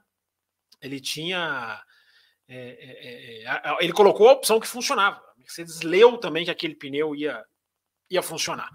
Então vamos, vamos lá, vamos entrar nessa questão da, da Mercedes. Primeiro, cara, né, eu, eu fiz uma live lá no Auto Race na sexta-feira, né? E, e, citei lá a entrevista do Mário Isola pra, na cabine da Sky Sports na sexta-feira, durante os treinos. Foi lá, parou lá no finalzinho. E nessa entrevista ele disse, né? Uh, nós fomos muito conservadores na escolha dos pneus para o México. O cara fala isso com os carros ainda na pista, cara, começando o final de semana. Isso é uma coisa rara. Isso não é muito comum, não. É, então, se o Isola sabia, se eu sabia, aqui na minha insignificância, é, a Mercedes também tem que saber. A Mercedes também tem que ter esse cálculo. Né? Apostar nos duros ali, e um outro indício, né? Todo mundo foi para a pista com pneu duro no primeiro treino, no primeiro minuto do primeiro treino, na hora que aberto, aí eu tô indo para o FP1, onde os pilotos tinham liberdade, não foi o piloto, não foi um treino é, é, é, sequestrado entre aspas pela Pirelli, entre aspas, né, é, para fazer os seus testes.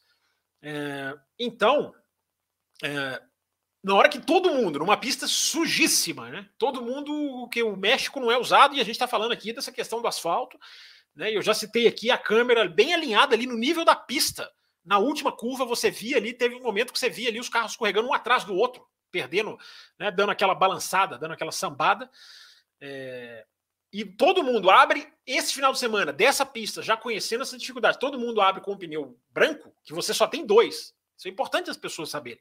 Você só tem dois pneus brancos para usar no final de semana inteiro. Então aquilo ali já deu uma pista de que esse não era o pneu. Esse não era o pneu. E aí vai o cara da Pirelli e fala o que ele falou. É, então, é, eu acho que aí é, essa foi a primeira, digamos, a primeira questão que a Mercedes é, foi por um caminho que já tinha uma base ali que não indicava ser o mais correto. Ela desenhou isso para domingo. É, outra coisa, né, cara? Por que não dividir as estratégias? Esse é o conservadorismo que me chama muito a atenção. Por que fazer a estratégia igual com os dois pilotos? Se você está largando na segunda fila, se você faz segunda e terceira posições, você tem os caras ali prontos para atacar. Né? Aliás, outra coisa, né? o domínio da Red Bull é tão grande que pela primeira vez na era moderna, na era pós 2016, né? 15, 15 ou 16, 15, que a Red Bull voltou para o México, né? que, a, que a Fórmula 1 voltou para o México. É, essa é a primeira vez que o cara larga na frente e sai da chicane na frente, na primeira volta na frente. O cara sempre perdeu posição ali.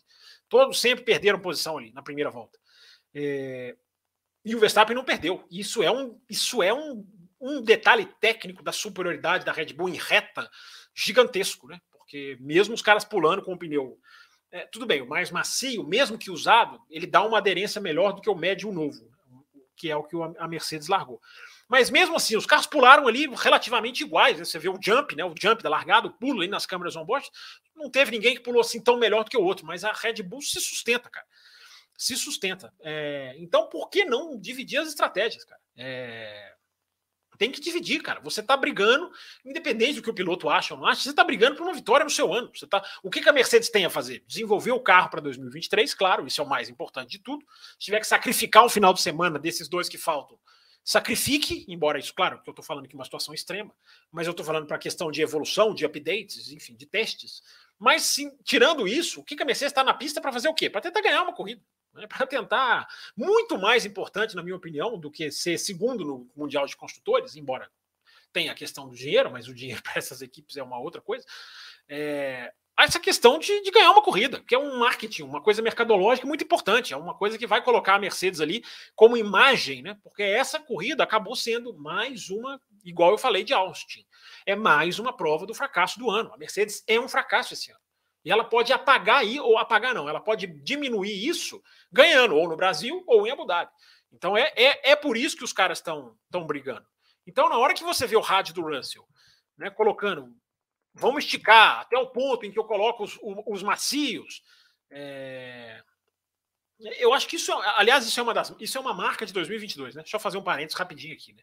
Eu acho que se 2022 ensina alguma coisa, é, é essa marca, né? as estratégias vindas da pista para os boxes estão muito, são muito mais precisas na maioria das vezes que a gente está ouvindo, pelo menos. Né? O piloto sugeria estratégia, os da Ferrari, aconteceu isso com o Sainz na Inglaterra, na França, aconteceu já com o Leclerc, aconteceu isso com o Russell na Holanda.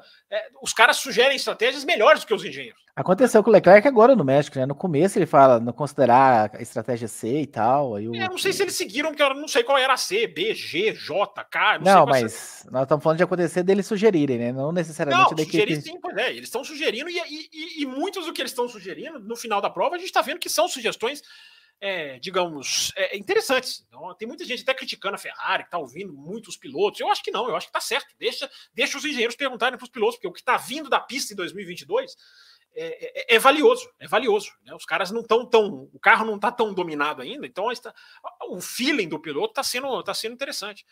Então, a, a gente tem essa questão técnica também para a gente avaliar, né, Raposo? A, a Mercedes largou. A Mercedes foi até as voltas 29 e 34 com os pneus amarelos. Né? O Ricardo foi até 44, né, cara? Então, assim, a Mercedes não esticou como ela poderia esticar. É, por uma questão de acerto, seja lá o que for. Só só falando de amarelos, tá? Largaram com amarelos. Mercedes, um foi até a 29, outro foi até a 34. 29 do Hamilton foi muito perto do Verstappen. O Verstappen foi até a 25, com um macio usado. E o, o, o Hamilton com um médio novo, foi quatro voltas só a mais. É muito pouco, cara, para você inverter isso na questão da estratégia. E aí o Hamilton para, repito, na 29, repito, Russell na 34 e o Ricardo, só para dar um exemplo, para na 44. Né? O Pérez depois anda 48, mas tudo bem, depois, né? Mais para o final, você já tem uma condição de tanque é, é, mais vazio, que é o recorde de pneu, de voltas com pneu amarelo. Mas vamos colocar a coisa aqui mais equilibrada, dos que largaram, o Ricardo fez um stint muito maior. É, então, eu acho que essas coisas têm que ser consideradas na, no, no, digamos assim, no avaliar do que a Mercedes fez. Se, outra coisa, se a característica que a Mercedes mostrou em 2022 é justamente cuidar bem dos pneus, ela sofre por isso em algumas pistas, ela apanhou em qualifying muito no começo do ano, na metade do ano, porque ela demora a aquecer os pneus. Só que demorar, é, é são as duas pontas do, do, do negócio, né? São as duas pontas da caneta. Né? Se você demora a aquecer o pneu, você sofre, mas lá na outra ponta, esse pneu vai ter uma vida útil melhor. Ele vai, ele vai morrer mais tarde do que os outros. Você demora a aquecer, mas ele tem uma vida útil maior. E a Mercedes demonstrou isso o ano inteiro. Então por que não jogar com essa característica agora? Por que não justamente apostar num pneu mais macio, sendo que a característica do carro é de administrar bem pneu? É, então acho que isso também ficou, ficou, ficou, digamos assim, um ponto de que, de que a gente pode, que a gente pode pensar, Raposo, que a gente pode questionar nessa, nessa estratégia da Mercedes. Ele não vai abrir o microfone, é difícil. Eu vou parar de multar o microfone. Começou, começou a fazer, Começou a fazer podcast ontem, né? Tá fazendo um ano é só o podcast. Novo, né? É muito júnior. Daí tem um cara que fica aqui no chat falando que eu tô irritado. Claro que eu fico irritado. O cara não para de, de falar com o microfone fechado. É porque eu nunca muto do StreamYard, eu sempre muto esse. Eu, hoje eu resolvi trocar a estratégia, ou seja, eu tô sendo quebrado pela troca de estratégia, o automático. Mas enfim, me pareceu que a parada do Hamilton, principalmente, que tava, foi meio que no automático também, como se quisesse marcar alguma coisa na pista, não necessariamente por, por, por desgaste. Então, para manter talvez uma estratégia de janela previamente pensada. Então, não, não sei, né? Também é, não estou lá para dizer. Na 23, né? O Hamilton parou na 29, o Pérez tinha parado na 23. Será que a Mercedes leu ali o Pérez como uma ameaça? Mas mesmo se fosse, né, é, é, há uma distância muito grande essas paradas. Né? Quando o cara para muito em cima, igual nos Estados Unidos, o cara vai para. Os Estados Unidos, o Verstappen foi marcando, né? É, eles foram se marcando de novo, né? Dois anos seguidos, Hamilton e Verstappen. Então, não sei, Raposo, realmente não sei, mas eu acho que é, é, é, ou leram mal, não sei se é o caso, não né, fácil falar agora, mas ou não acertaram o carro de uma maneira que podiam prolongar, mais a vida dos pneus, que eu repito, o Ricardo, gente, o Ricardo não é nenhum exemplo de carro equilibrado. Piloto, equilíbrio piloto barra carro não é o Ricardo exemplo. E o Ricardo fez 44 voltas. Então, se a Mercedes faz 44 voltas, ela podia fazer o que o Ricardo fez, botar o, o vermelho. Mas é aquilo que eu coloquei no Twitter hoje à tarde. Ia fazer diferença mesmo? Alguém consegue imaginar a Mercedes, mesmo que ela voltasse à frente da Red Bull numa parada, undercut, Alguém consegue imaginar, cravar? Imaginar tudo bem, mas cravar que a Mercedes se manteria na frente, que a Red Bull seria batida, seria superada, que o Hamilton colocando o pneu vermelho aceleraria, ultrapassaria o Verstappen. Isso é muito difícil da gente imaginar. E eu já falei aqui depois de Zandvoort e eu sigo dizendo. Dificilmente a gente vai ver estratégias bonitinhas, certinhas da parte da Ferrari e Mercedes. A gente vai ver muito tudo ou nada por parte de Ferrari e Mercedes, porque é, não, tá, não dá para jogar o mesmo jogo da Red Bull é, e ganhar a Red Bull hoje. Não dá. Antes de passar para você, meu caro Will Bueno, né? Só registrando que estamos recebendo mensagem do pessoal mandando o celular para ser colocado no grupo de WhatsApp do Café Cidade. Considerem virar apoiadores por menos de 50 centavos no dia, menos de 2,50 na semana. Vocês entram ali na faixa, na faixa mais baixa que é a Café com Leite, aí vocês vão entrar num grupo exclusivo, né? Tem esse, é o grupão que a gente chama, e tem o grupo exclusivo. Então considerem, coloquem isso no radar de vocês. Vocês que estão mandando as mensagens com o número de, de, de, de telefone para serem adicionados. Mas enfim, nada impede também que vocês entrem no grupão, vai somar também. Mas fica aí esse convite. Estamos chegando só quase. Uma, só uma última Diga. coisa rapidinho que é muito importante falar, Raposo, muito importante falar. Os cálculos de, de pessoas lá na pista do México que ajustam o desempenho do pneu médio, o que, o que é ajustar? Porque o Verstappen usou o pneu médio a partir da volta 25. O Hamilton usou até a volta 29. Então é como se um usou aqui no começo e o outro usou na outra, é como se tivesse duas, quase duas metades.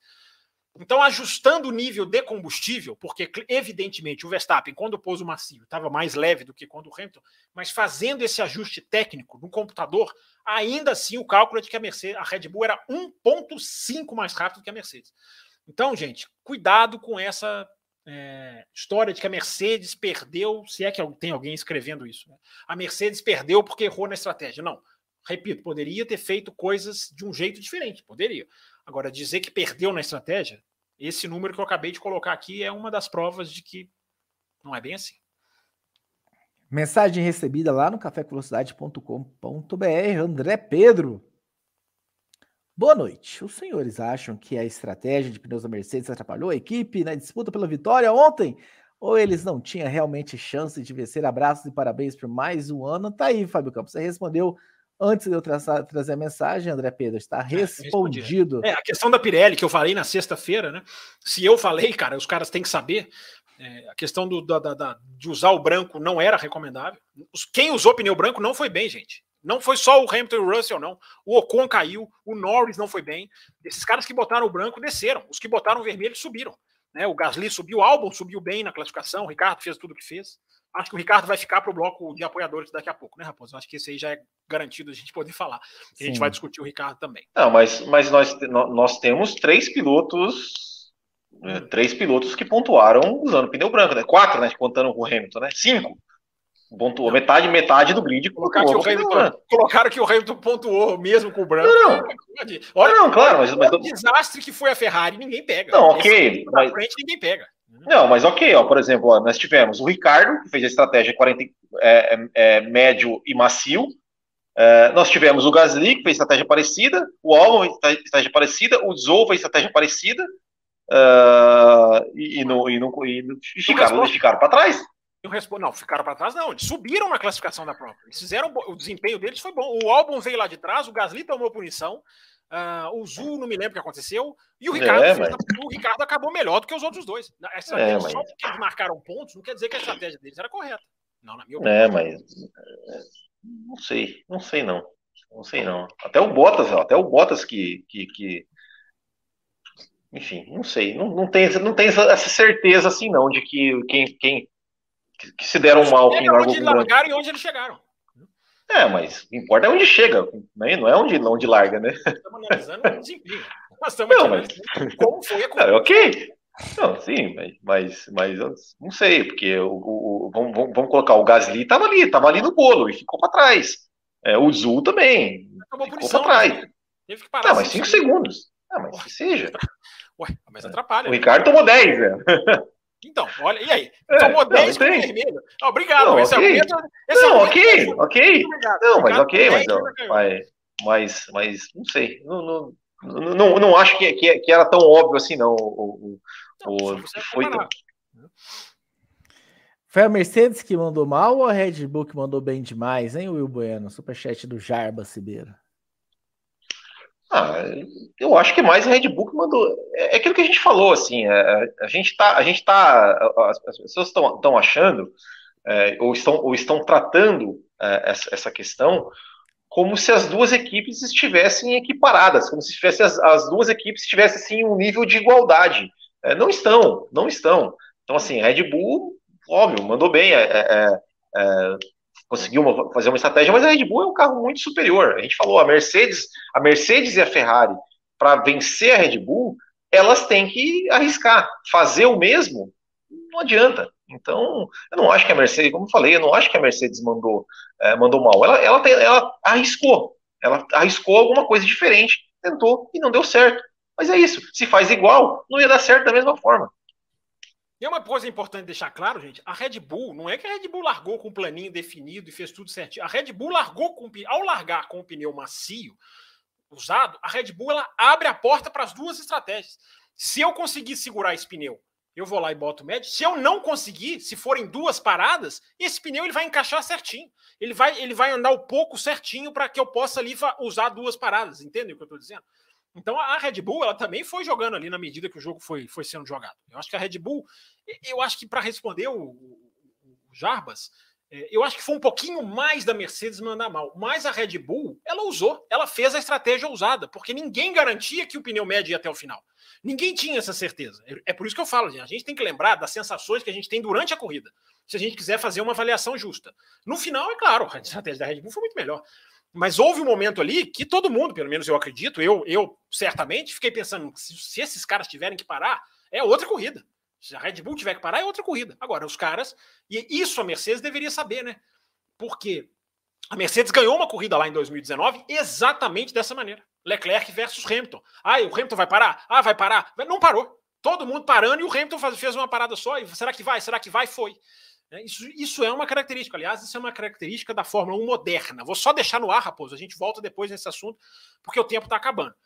Entre estratégias ousadas e estratégias conservadoras, 90% das vezes, na minha sensação, não tenho números, na minha sensação, 90% das vezes, a estratégia ousada se dá melhor. A do pneu mais rápido, a do não poupar. A gente volta nessa discussão mais para frente aí. Filosófica, filosófica. A gente está realmente batendo na, na porta do fim do programa. Tem dois superchats aqui que eu vou pedir para vocês pincelarem a resposta e a gente vai levar realmente a discussão maior dela lá para o programa extra para apoiadores, né? E se você não é apoiador, se você correr, se tornar membro, tem um botão, clique, torne-se membro aí embaixo. Peraí, faixa... peraí, se, posi se posicione melhor, vai, agora vai, agora aponta aí. Aqui, ó, embaixo aí, ó, tem um Seja Membro. Lembre-se o seguinte, é para as faixas cappuccino e extra forte só. Hein? Se você entrar na Café com Leite, a recompensa é o grupo do WhatsApp. Cappuccino e extra forte participam do bloco extra. Dá tempo, hein? Fábio Campos, se você entrar, notifique a gente lá no cafévelocidade.com.br. Virei membro. Se a gente fechar aqui. Eu? Vocês... Você tá falando eu? Não, os ouvintes. Se o cara virar membro e depois que a gente fechar aqui, a gente não vai conseguir ver que ele se tornou membro.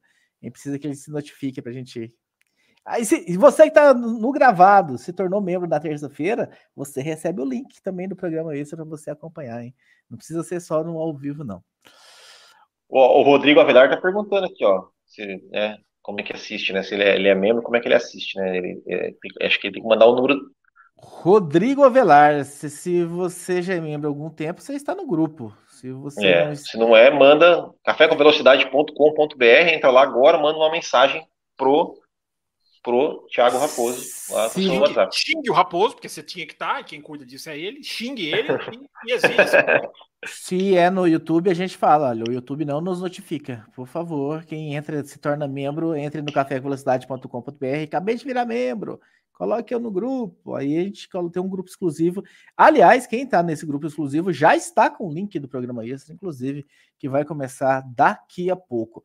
Mas deixa eu passar aqui rapidamente os dois superchats que tem, enfim, que tá, estou devendo para que vocês deem uma pincelada, mas a discussão realmente vai para o programa extra. Will Bueno, Jarbas, falando em Ricardo, claro que temos as regras, mas 10 segundos para o cara que tira o outro da prova é justo? Ele queria mais?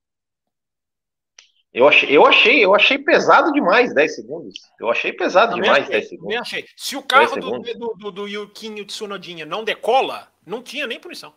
Não, é, é, é, tem que entender uma coisa: punição é, é, é, pelo ato e não pela consequência. Você analisa o lance pelo. pelo, pelo a, a consequência deveria ser irrelevante. Né? É porque eles só Hã? analisaram a consequência nesse aí. Exato, de, a, deveria ser irrelevante. É, não é, mas eu, eu achei 10 segundos demais. Eu acho que 5 segundos ali estava de bom tamanho. Mas enfim, Ricardo será abordada a corrida dele em mais profundidade no programa exclusivo. Outro tema do, do outro programa é a Ferrari, mas a Larissa mandou, Fábio Campos, a Ferrari estava no grid neste final de semana? O que, que aconteceu? Que Você desempenho esquecível foi aquele? A... Ela, tem, ela tem a bolinha aqui, ó, ao ladinho do nome dela, então ela é membro do nosso canal, só para o ouvinte que não sabe entender. E ela vai ouvir exatamente o que aconteceu com a Ferrari nesse final de semana. Vai ouvir tudo. Muito bem. Vamos falar para a gente fechar esse bloco, então, Fábio Campos, sobre a questão do limite orçamentário, né? Enfim, saiu aí a decisão do que, que vai acontecer a, ah, com a Red Bull tomaram aí 10% né, na redução do tempo de túnel de vento, que vamos ver o quão efetivo, o quão prejudicial vai isso, vai ser isso, esses 10%, ou como vão tirar de letra. Eu quero ver realmente isso na prática acontecendo, mas quero ouvir dos senhores qual a impressão que vocês têm. Mais uma multa de 7 milhões de dólares, ah, que é uma multa aí, enfim, podemos discutir também até que ponto é uma multa branda, até que ponto é uma multa pesada para essas equipes, Fábio Campos. É, vamos lá, Raposo. É, a gente teve, né, finalmente o veredito, né? Finalmente saiu, finalmente bateu-se o martelo e, e eu acho que a gente tem que analisar muito bem o que aconteceu. Primeiro lugar, Raposo, eu acho que é importante as pessoas entenderem que o estouro foi muito menor do que se imaginava.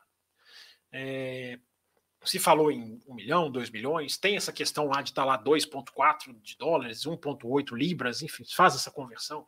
Mas existe um detalhe no, no que a FIA falou, né, no que a FIA apontou, e o relatório da FIA é muito completo. Isso, se tem uma coisa que a gente pode elogiar da FIA, é o relatório minucioso né, de, de, de, dos pontos exatos que ela avaliou, e é impressionante como que a avaliação foi bem feita. Não só não é exatamente ela, né, mas ela contratou uma empresa de auditoria me parece bem, bem capaz. Então a avaliação é bem feita, a avaliação é minuciosa. A punição já não é. é porque aí a punição não é auditoria, não é, não é contratada, não é terceirizada, né? A punição é a FIA mesmo. E aí, aí que a coisa começa a complicar. Mas o estouro foi muito menor, porque existe um asterisco lá que é muito importante, que é uma questão de impostos lá, eu não vou entrar em detalhes, até porque eu nem sei, é, de que se a Red Bull deduzisse os impostos ou quantificasse a devolução de impostos que ela tem que ter, o estouro dela foi de 400 mil libras, 400 mil libras. Eu, agora eu vou, agora eu estou na dúvida da moeda. Não, dólares, dólares, 400 é mil dólares. Tá. É, é, um, é um milhão, não sei que, de libras e 400 mil dólares. É... Então, não, mas a libra vale mais do que o dólar.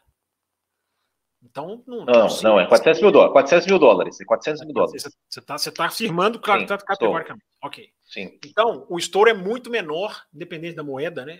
O estouro é muito menor do que. do que. Enfim, do que se, do que se imaginou. O que não faz com que a punição seja, digamos, é, ok. Porque uma coisa que a FIA não faz, quase nenhuma entidade faz, e a FIA é ah, desde que eu me entendo por gente, a FIA não faz, é analisar o contexto. Você tem que analisar o contexto em que tudo aconteceu. Qual é o contexto? uma equipe que ganhou, a gente já falou aqui várias vezes, né? Uma equipe que ganhou o campeonato mais disputado que a gente tem notícia decidido na última volta da última corrida do ano. Então, um campeonato tão disputado, você tem que colocar na hora de você punir o contexto. E o contexto é, se fosse um campeonato como o desse ano, e, você, e a Red Bull, esse ano, 2022, e a Red Bull estoura né, para lá em 2023 a gente fica sabendo. Aliás, isso é uma grande questão, né? Um parênteses aqui. Né? Equipe estourou o orçamento o ano passado por não compreender como ele é feito, que é o caso da Red Bull, pela série de erros. Quem garante que o de 2022 já não foi pelo mesmo caminho? Né? Já não tem como corrigir, porque o ano já praticamente acabou. Né? Então fica só essa pergunta, mas essa daí a gente vai receber, a gente vai entender ela só lá em 2023. Fica só essa, esse questionamento. Mas, para concluir o raciocínio, se é um domínio igual desse ano e você fala 400 mil dólares, tem que ter punição, a punição segue tendo que ser exemplar, mas você não vira e fala que os 400 mil dólares decidiram o campeonato. Em 2021 você pode falar. Você pode falar, você não pode cravar, mas você pode, você pode colocar, você pode imaginar, você pode sim é, ponderar que 400 mil dólares decidiram o campeonato. Porque é um campeonato em que uma asa fazia diferença, um assoalho fazia diferença. E esse aí é o preço, cara. Esse é o preço dessas coisas assoalho, asa, isso aí, 400 mil dólares, 300 mil dólares, cada um fala um pouquinho disso aí, um fala um pouco mais, um fala um pouco menos.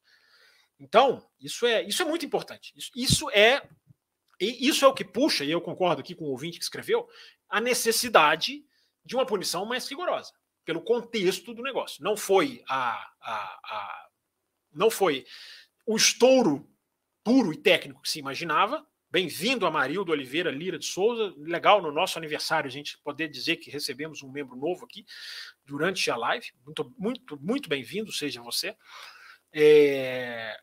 Mas, enfim, então, o contexto não foi considerado. É... Deveria ter sido tirar 7 milhões de dólares. É moeda de 50 centavos para a Red Bull, quando muito. Né? Quando muito é moeda de 50 centavos, não, não faz a menor diferença, gente. Não faz a menor diferença. Não se assustem com milhões de dólares. Falaram lá, nossa, é a segunda punição maior da história da Fórmula 1, só perde para aquela da McLaren na espionagem. Cara, 7, 7 milhões de dólares é um verdadeiro esculacho na opinião pública. É, se isso deveria, se isso, para isso fazer diferença, os 7 milhões de dólares deveriam ter sido deduzidos do limite de orçamento. Aí você estava falando de outra realidade. 7 milhões a menos do seu. Aí você já começa a endurecer. Mas a FIA não podia, não podia fazer isso. Sabe por que, a FIA não podia fazer isso? Por causa do ABA, do ABA lá, do acordo entre Red Bull. Na hora que a Red Bull assina o acordo, essa punição deixa de existir a dedução de limite de orçamento deixa de existir, que é a grande podridão, eu não tenho outra palavra, a grande podridão da FIA é essa, é ter criado esse acordo em que é, são os três il, né? É o will, will, will. É, você não é o bueno. Você infringiu e assumiu, a pena diminuiu. Não existe esse tipo de, de, de, de maracutaia, porque isso, isso é barganhar, gente. Barganhar. Você não barganha punição. Não, cara, vamos barganhar aqui. Você facilita para mim, eu facilito para você pela intenção da FIA de não levar isso para um painel independente, com medo de ela ficar mal na história. Porque se a Red Bull leva para um painel independente e o, Red, e o painel dá ganho para a Red Bull, já que é primeiro ano, tem muita coisa confusa, muita coisa a ser esclarecida, a FIA ficaria com a cara de M três pontinhos. Então, a FIA barganhou com a Red Bull. Já colocou no regulamento, já colocaram no regulamento essa, essa válvula de escape. Que é, eu repito, aí é a podridão. Não tem outra palavra, gente, é podridão mesmo. Porque você dá a chance de diminuir a pena, você dá a chance de haver essa barganha, você tira a pena que realmente dói, pelo simples fato de que ela assumiu. Então, é, então é, é, infringiu, assumiu, a pena diminuiu. Não existe isso, cara. Pena, se o, se o cara termina com uma miligrama de gasolina a menos, não tem barganha. Se o cara passa um milímetro do track limits, não tem que ter barganha. Quando tinha, o Mas era criticado, justamente criticado. É, não tem que ter barganha. Então, Raposo, os caras fazem tudo isso e criam uma situação. Qual é a situação na prática? 7 milhões de dólares não é nada, absolutamente nada para a equipe. Né? Os, caras ganham, os, os, caras gastavam 500 milhões de dólares por ano. Hoje eles gastam 140. Aí você vai lá e pune em 7. Entendeu? Você tá, é, é, é, é, muito piada, é muito, é muito escárnio. Qual é a punição na prática? Os tais 10% de túnel de vento, que também são muito ridículos também são muito pequenos. Porque na prática, vamos para a prática, vamos sair de percentual, é uma piada parte. também, os 10%? É piada, sabe por que é piada? Porque na prática, o que, que a Red Bull faz, terá no ano que vem, teria no ano que vem? 28 rodadas de túnel de vento por semana.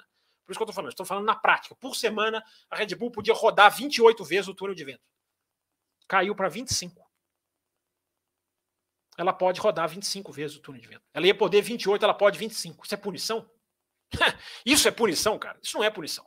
É... Então, gente, é o mecanismo é aquilo que nós estamos falando aqui desde antes da pena sair. O mecanismo é podre, o mecanismo é mal feito, o mecanismo dá essa chance. Não acho que abriu para todo mundo agora. Ah, todo mundo vai fazer. Não acho que seja assim, porque você tem um dano de imagem muito grande. Tá? A Red Bull teve um dano de, de imagem na marca muito grande, da, da, da mancha da marca. Não acho que as equipes vão apostar nisso. Mas, aquilo que eu sempre digo aqui, se estiverem num campeonato, roda a roda, como 2021, faltando uma prova, os caras estão ombro a ombro, corrida a corrida, ponto a ponto, aí é outra história. Aí o cara aí realmente o cara pode pensar, ah, cara, vamos botar essa asa aqui e 10% de túnel de vento a gente se vira. Porque dá para se virar. Com o Adrian Newey coçando um pouquinho mais a cabecinha dele, esses 10% ele coloca no bolso. Então não é punição, é uma punição quase que simbólica. O estouro foi muito menor do que o esperado, mas a punição também foi muito menor do que o esperado.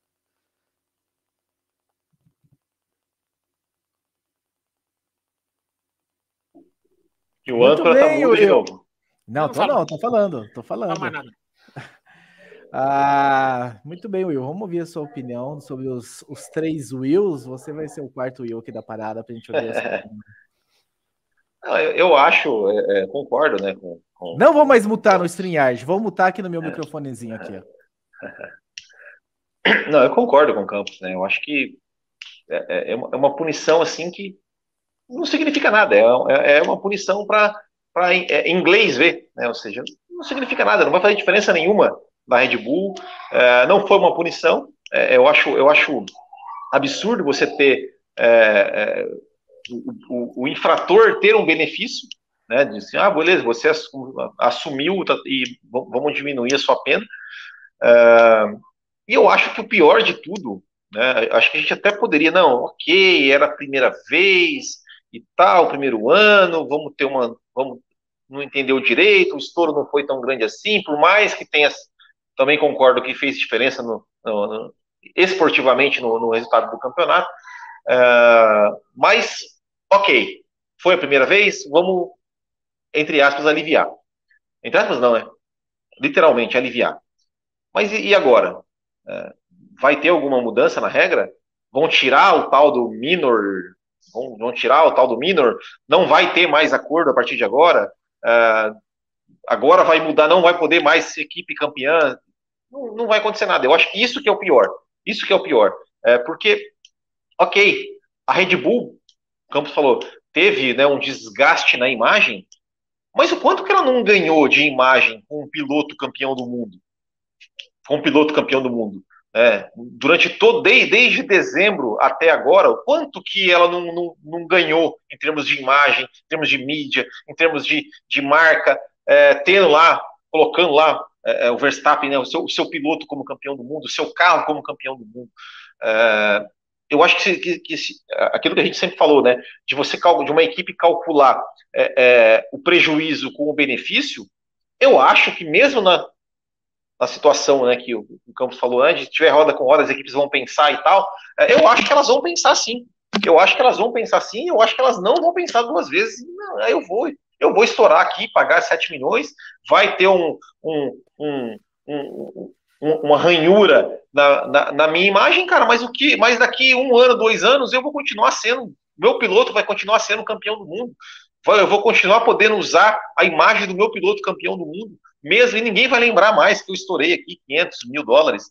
É, então, eu acho, eu acho que, que devia ser realmente, é, é, se, se não puniu dessa vez, pelo menos deveriam agora discutir, endurecer as punições daqui para frente, mas, obviamente, não vai acontecer.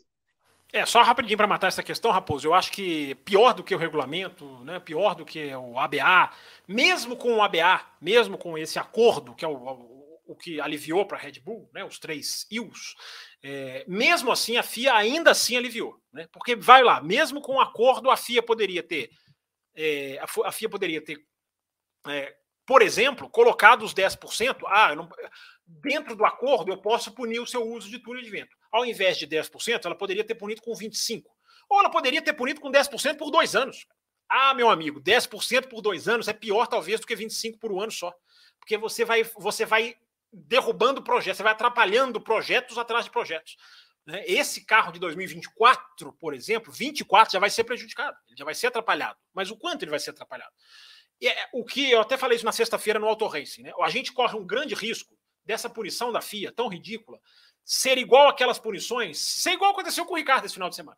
Ou é a punição do cara que tá ganhando uma corrida de 30 segundos na frente, aí você vai lá e dá 5 segundos para ele. É punir o Latifi com cinco posições do grid. É, coitado do Latifi. Mas é exatamente isso. Você dá uma punição que o carro hoje já está tão à frente que o cara não vai se sentir. Se a Red Bull tivesse no meio do pelotão, os 10% era uma coisa, gente. Olha a vantagem que a Red Bull tem hoje. Ela pode perder décimos, sim. Ela pode sim perder décimos e, e, e se dar bem. Então, Raposo, eu acho que mesmo com o ABA, mesmo com o mecanismo ridículo dessa questão de, da politicagem, que eu chamo aqui a politicagem hum, do sentido mais sujo de todas. É, mesmo com toda essa politicagem de interesses, de não é no, é no segundo sentido mais sujo, vai, vamos que o sentido mais sujo é roubar, e nada foi roubado é, por parte da FIA, por parte da avaliação, é, nem por parte da Red Bull dá para provar. É, mas no, no, sentido da do cada um só olhar para si próprio, para cada um só usar e levar vantagem, mesmo com esse acordo, tirando as principais punições, dava para a FIA ter sido mais atuante, dava para a FIA ter feito mais percentual do túnel de vento e dava para fazer dois anos, por exemplo. Ah, se ela dá dois anos, cara, todas as equipes não iam, aí, aí não ia, eu continuo dizendo, não acho que as equipes vão quebrar o limite de maneira é, proposital. Vão começar o ano falar vamos quebrar o limite. O que eu disse é se elas tiverem num roda com roda faltando algumas corridas, aí elas vão, aí acho que elas vão pensar. Eu só não acho que elas vão fazer, ah, vai estourar premeditado. Não. Porque o, a, a, perda de imagem da Red Bull é forte. Isso é. As pessoas podem achar que não é, mas é forte. Então, Raposo, é, dá para salvar a regra, como eu falei aqui já antes, o Will também tocou nesse assunto, dá para salvar a regra. Tirando o minor. Acabou o minor, meu amigo, estourou. Eles não vão fazer a regra que eu já sugeri aqui mil vezes, né? Que era para ser a regra 0001. Né? Campeão do mundo não tem tolerância nem, nem um dólar, cara. Campeão do mundo, estourou um dólar, acabou, tirou o título. Se você coloca, se você fizesse a regra com a intenção pura, puramente esportiva, você podia colocar essa regra. Mas os caras não vão colocar nunca, porque quem bate o martelo da regra são justamente os caras que estão brigando por título mundial. Com essa regra não vão fazer, ok? Deveriam, mas não vão. Mas a regra que poderiam fazer sim é tirar esse. Acabou a tolerância. Gente, deu a tolerância no primeiro ano, é, tinha dúvida, a Red Bull não entendeu, ok, acabou, beleza. Segundo ano é outra história. Acabou esse minor, acabou o acordão, acabou, sabe? Agora todo mundo já sabe. Esse relatório da FIA sobre a Red Bull é muito útil para as equipes, todas elas do grid, porque todas conseguem ver detalhes técnicos ali que elas não podem errar não podem errar mais. Elas tiram a obrigação das outras equipes de errar o que a FIA esclareceu ali. Então, Raposo, só para terminar, estamos estouradíssimo, eu sei. Só para terminar, eu queria. Você já falou cinco vezes só para terminar. Não, não falei não. Eu queria, eu queria. Vou, eu vou só... criar, eu vou criar a regra 001 aqui. Faça a contagem, faça a contagem se eu falei ou não. Não falei. É, eu só queria deixar registrado assim a entrevista absolutamente fantoche, absolutamente teatral do Christian Horner.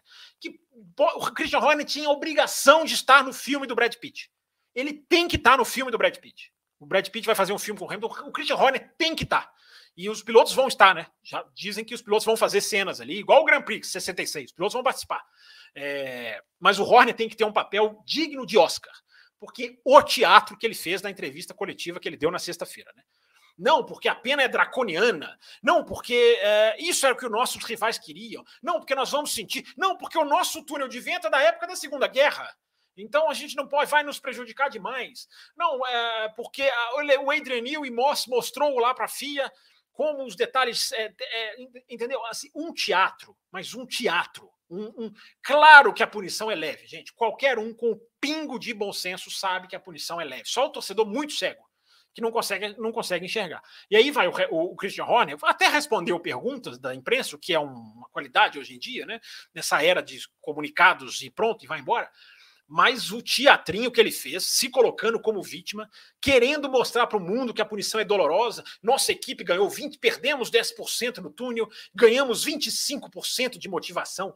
Cara, esse, esse senhor deveria ganhar um papel de destaque no filme do Brad Pitt. Eu diria ator principal, porque a Fórmula 1 corre o risco de chegar no Oscar com esse cara atuando como ator principal. Acabou. Tolerância zero com Fábio Campos, com o Will Bueno. Acabou o programa aberto, mas nós vamos saltar, pular. Alonso, Ricardo, mais limite de orçamento. E vamos falar da questão da Sky versus Verstappen. Vamos. vamos falar. E vamos algumas falar. mensagens que foram. Enfim, não, teve alguém que mandou, não dá para responder rapidinho, não, Raposo? Teve não. alguém que mandou. Você falou que mandou, você me contou no ar que mandou. Não, então vamos falar sobre isso lá no, no, no bloco extra. Tolerância zero aqui, Fabricão. Se eu começo a abrir, é, sabe? É, Vocês estão vendo, aqui, né? Vocês estão vendo, eu tô sendo podado aqui. Regra 001. Não tem tolerância de tempo se a gente não bate a meta de super. Em protesto, vamos embora. Um abraço a todos vocês que estiveram com a gente. Obrigado pelas felicitações, pelos 15 anos. Na quinta-feira, não sei se vai ter a lei da velocidade na quinta-feira, porque é, ele saiu. É, senhor. Já apareceu o banner aqui. Você não se atenta. Como, como força ele voltar? Pelo menos a falar. Não, não volto. Fechei a câmera em protesto e não abrirei. Mas nesta quinta há além da velocidade. E semana que vem, né, pré-GP Brasil, então a gente provavelmente trazendo coisas especiais aí para vocês também. Então, quem é Caputino, quem é Extra Forte, vamos verificar lá no grupo do WhatsApp. Avelar, eu respondi você lá no e-mail, você colocou aqui, te mandei o link, mas o ideal é que você mande o seu telefone para você entrar no grupo de WhatsApp onde é feita a notificação. Se tiver mais membro de qualquer faixa que não está nos grupos de WhatsApp, manda o número de vocês. E os da faixa Cappuccino e Extra Forte ainda entra no segundo grupo para ser notificados de programas extra. Então chega de bate-papo, que a gente tem um programa novo para começar agora. Um abraço a todos vocês e tchau. Termina aqui Café com Velocidade, o mais tradicional podcast sobre corridas do Brasil. Café com Velocidade, a dose certa na análise do esporte a motor.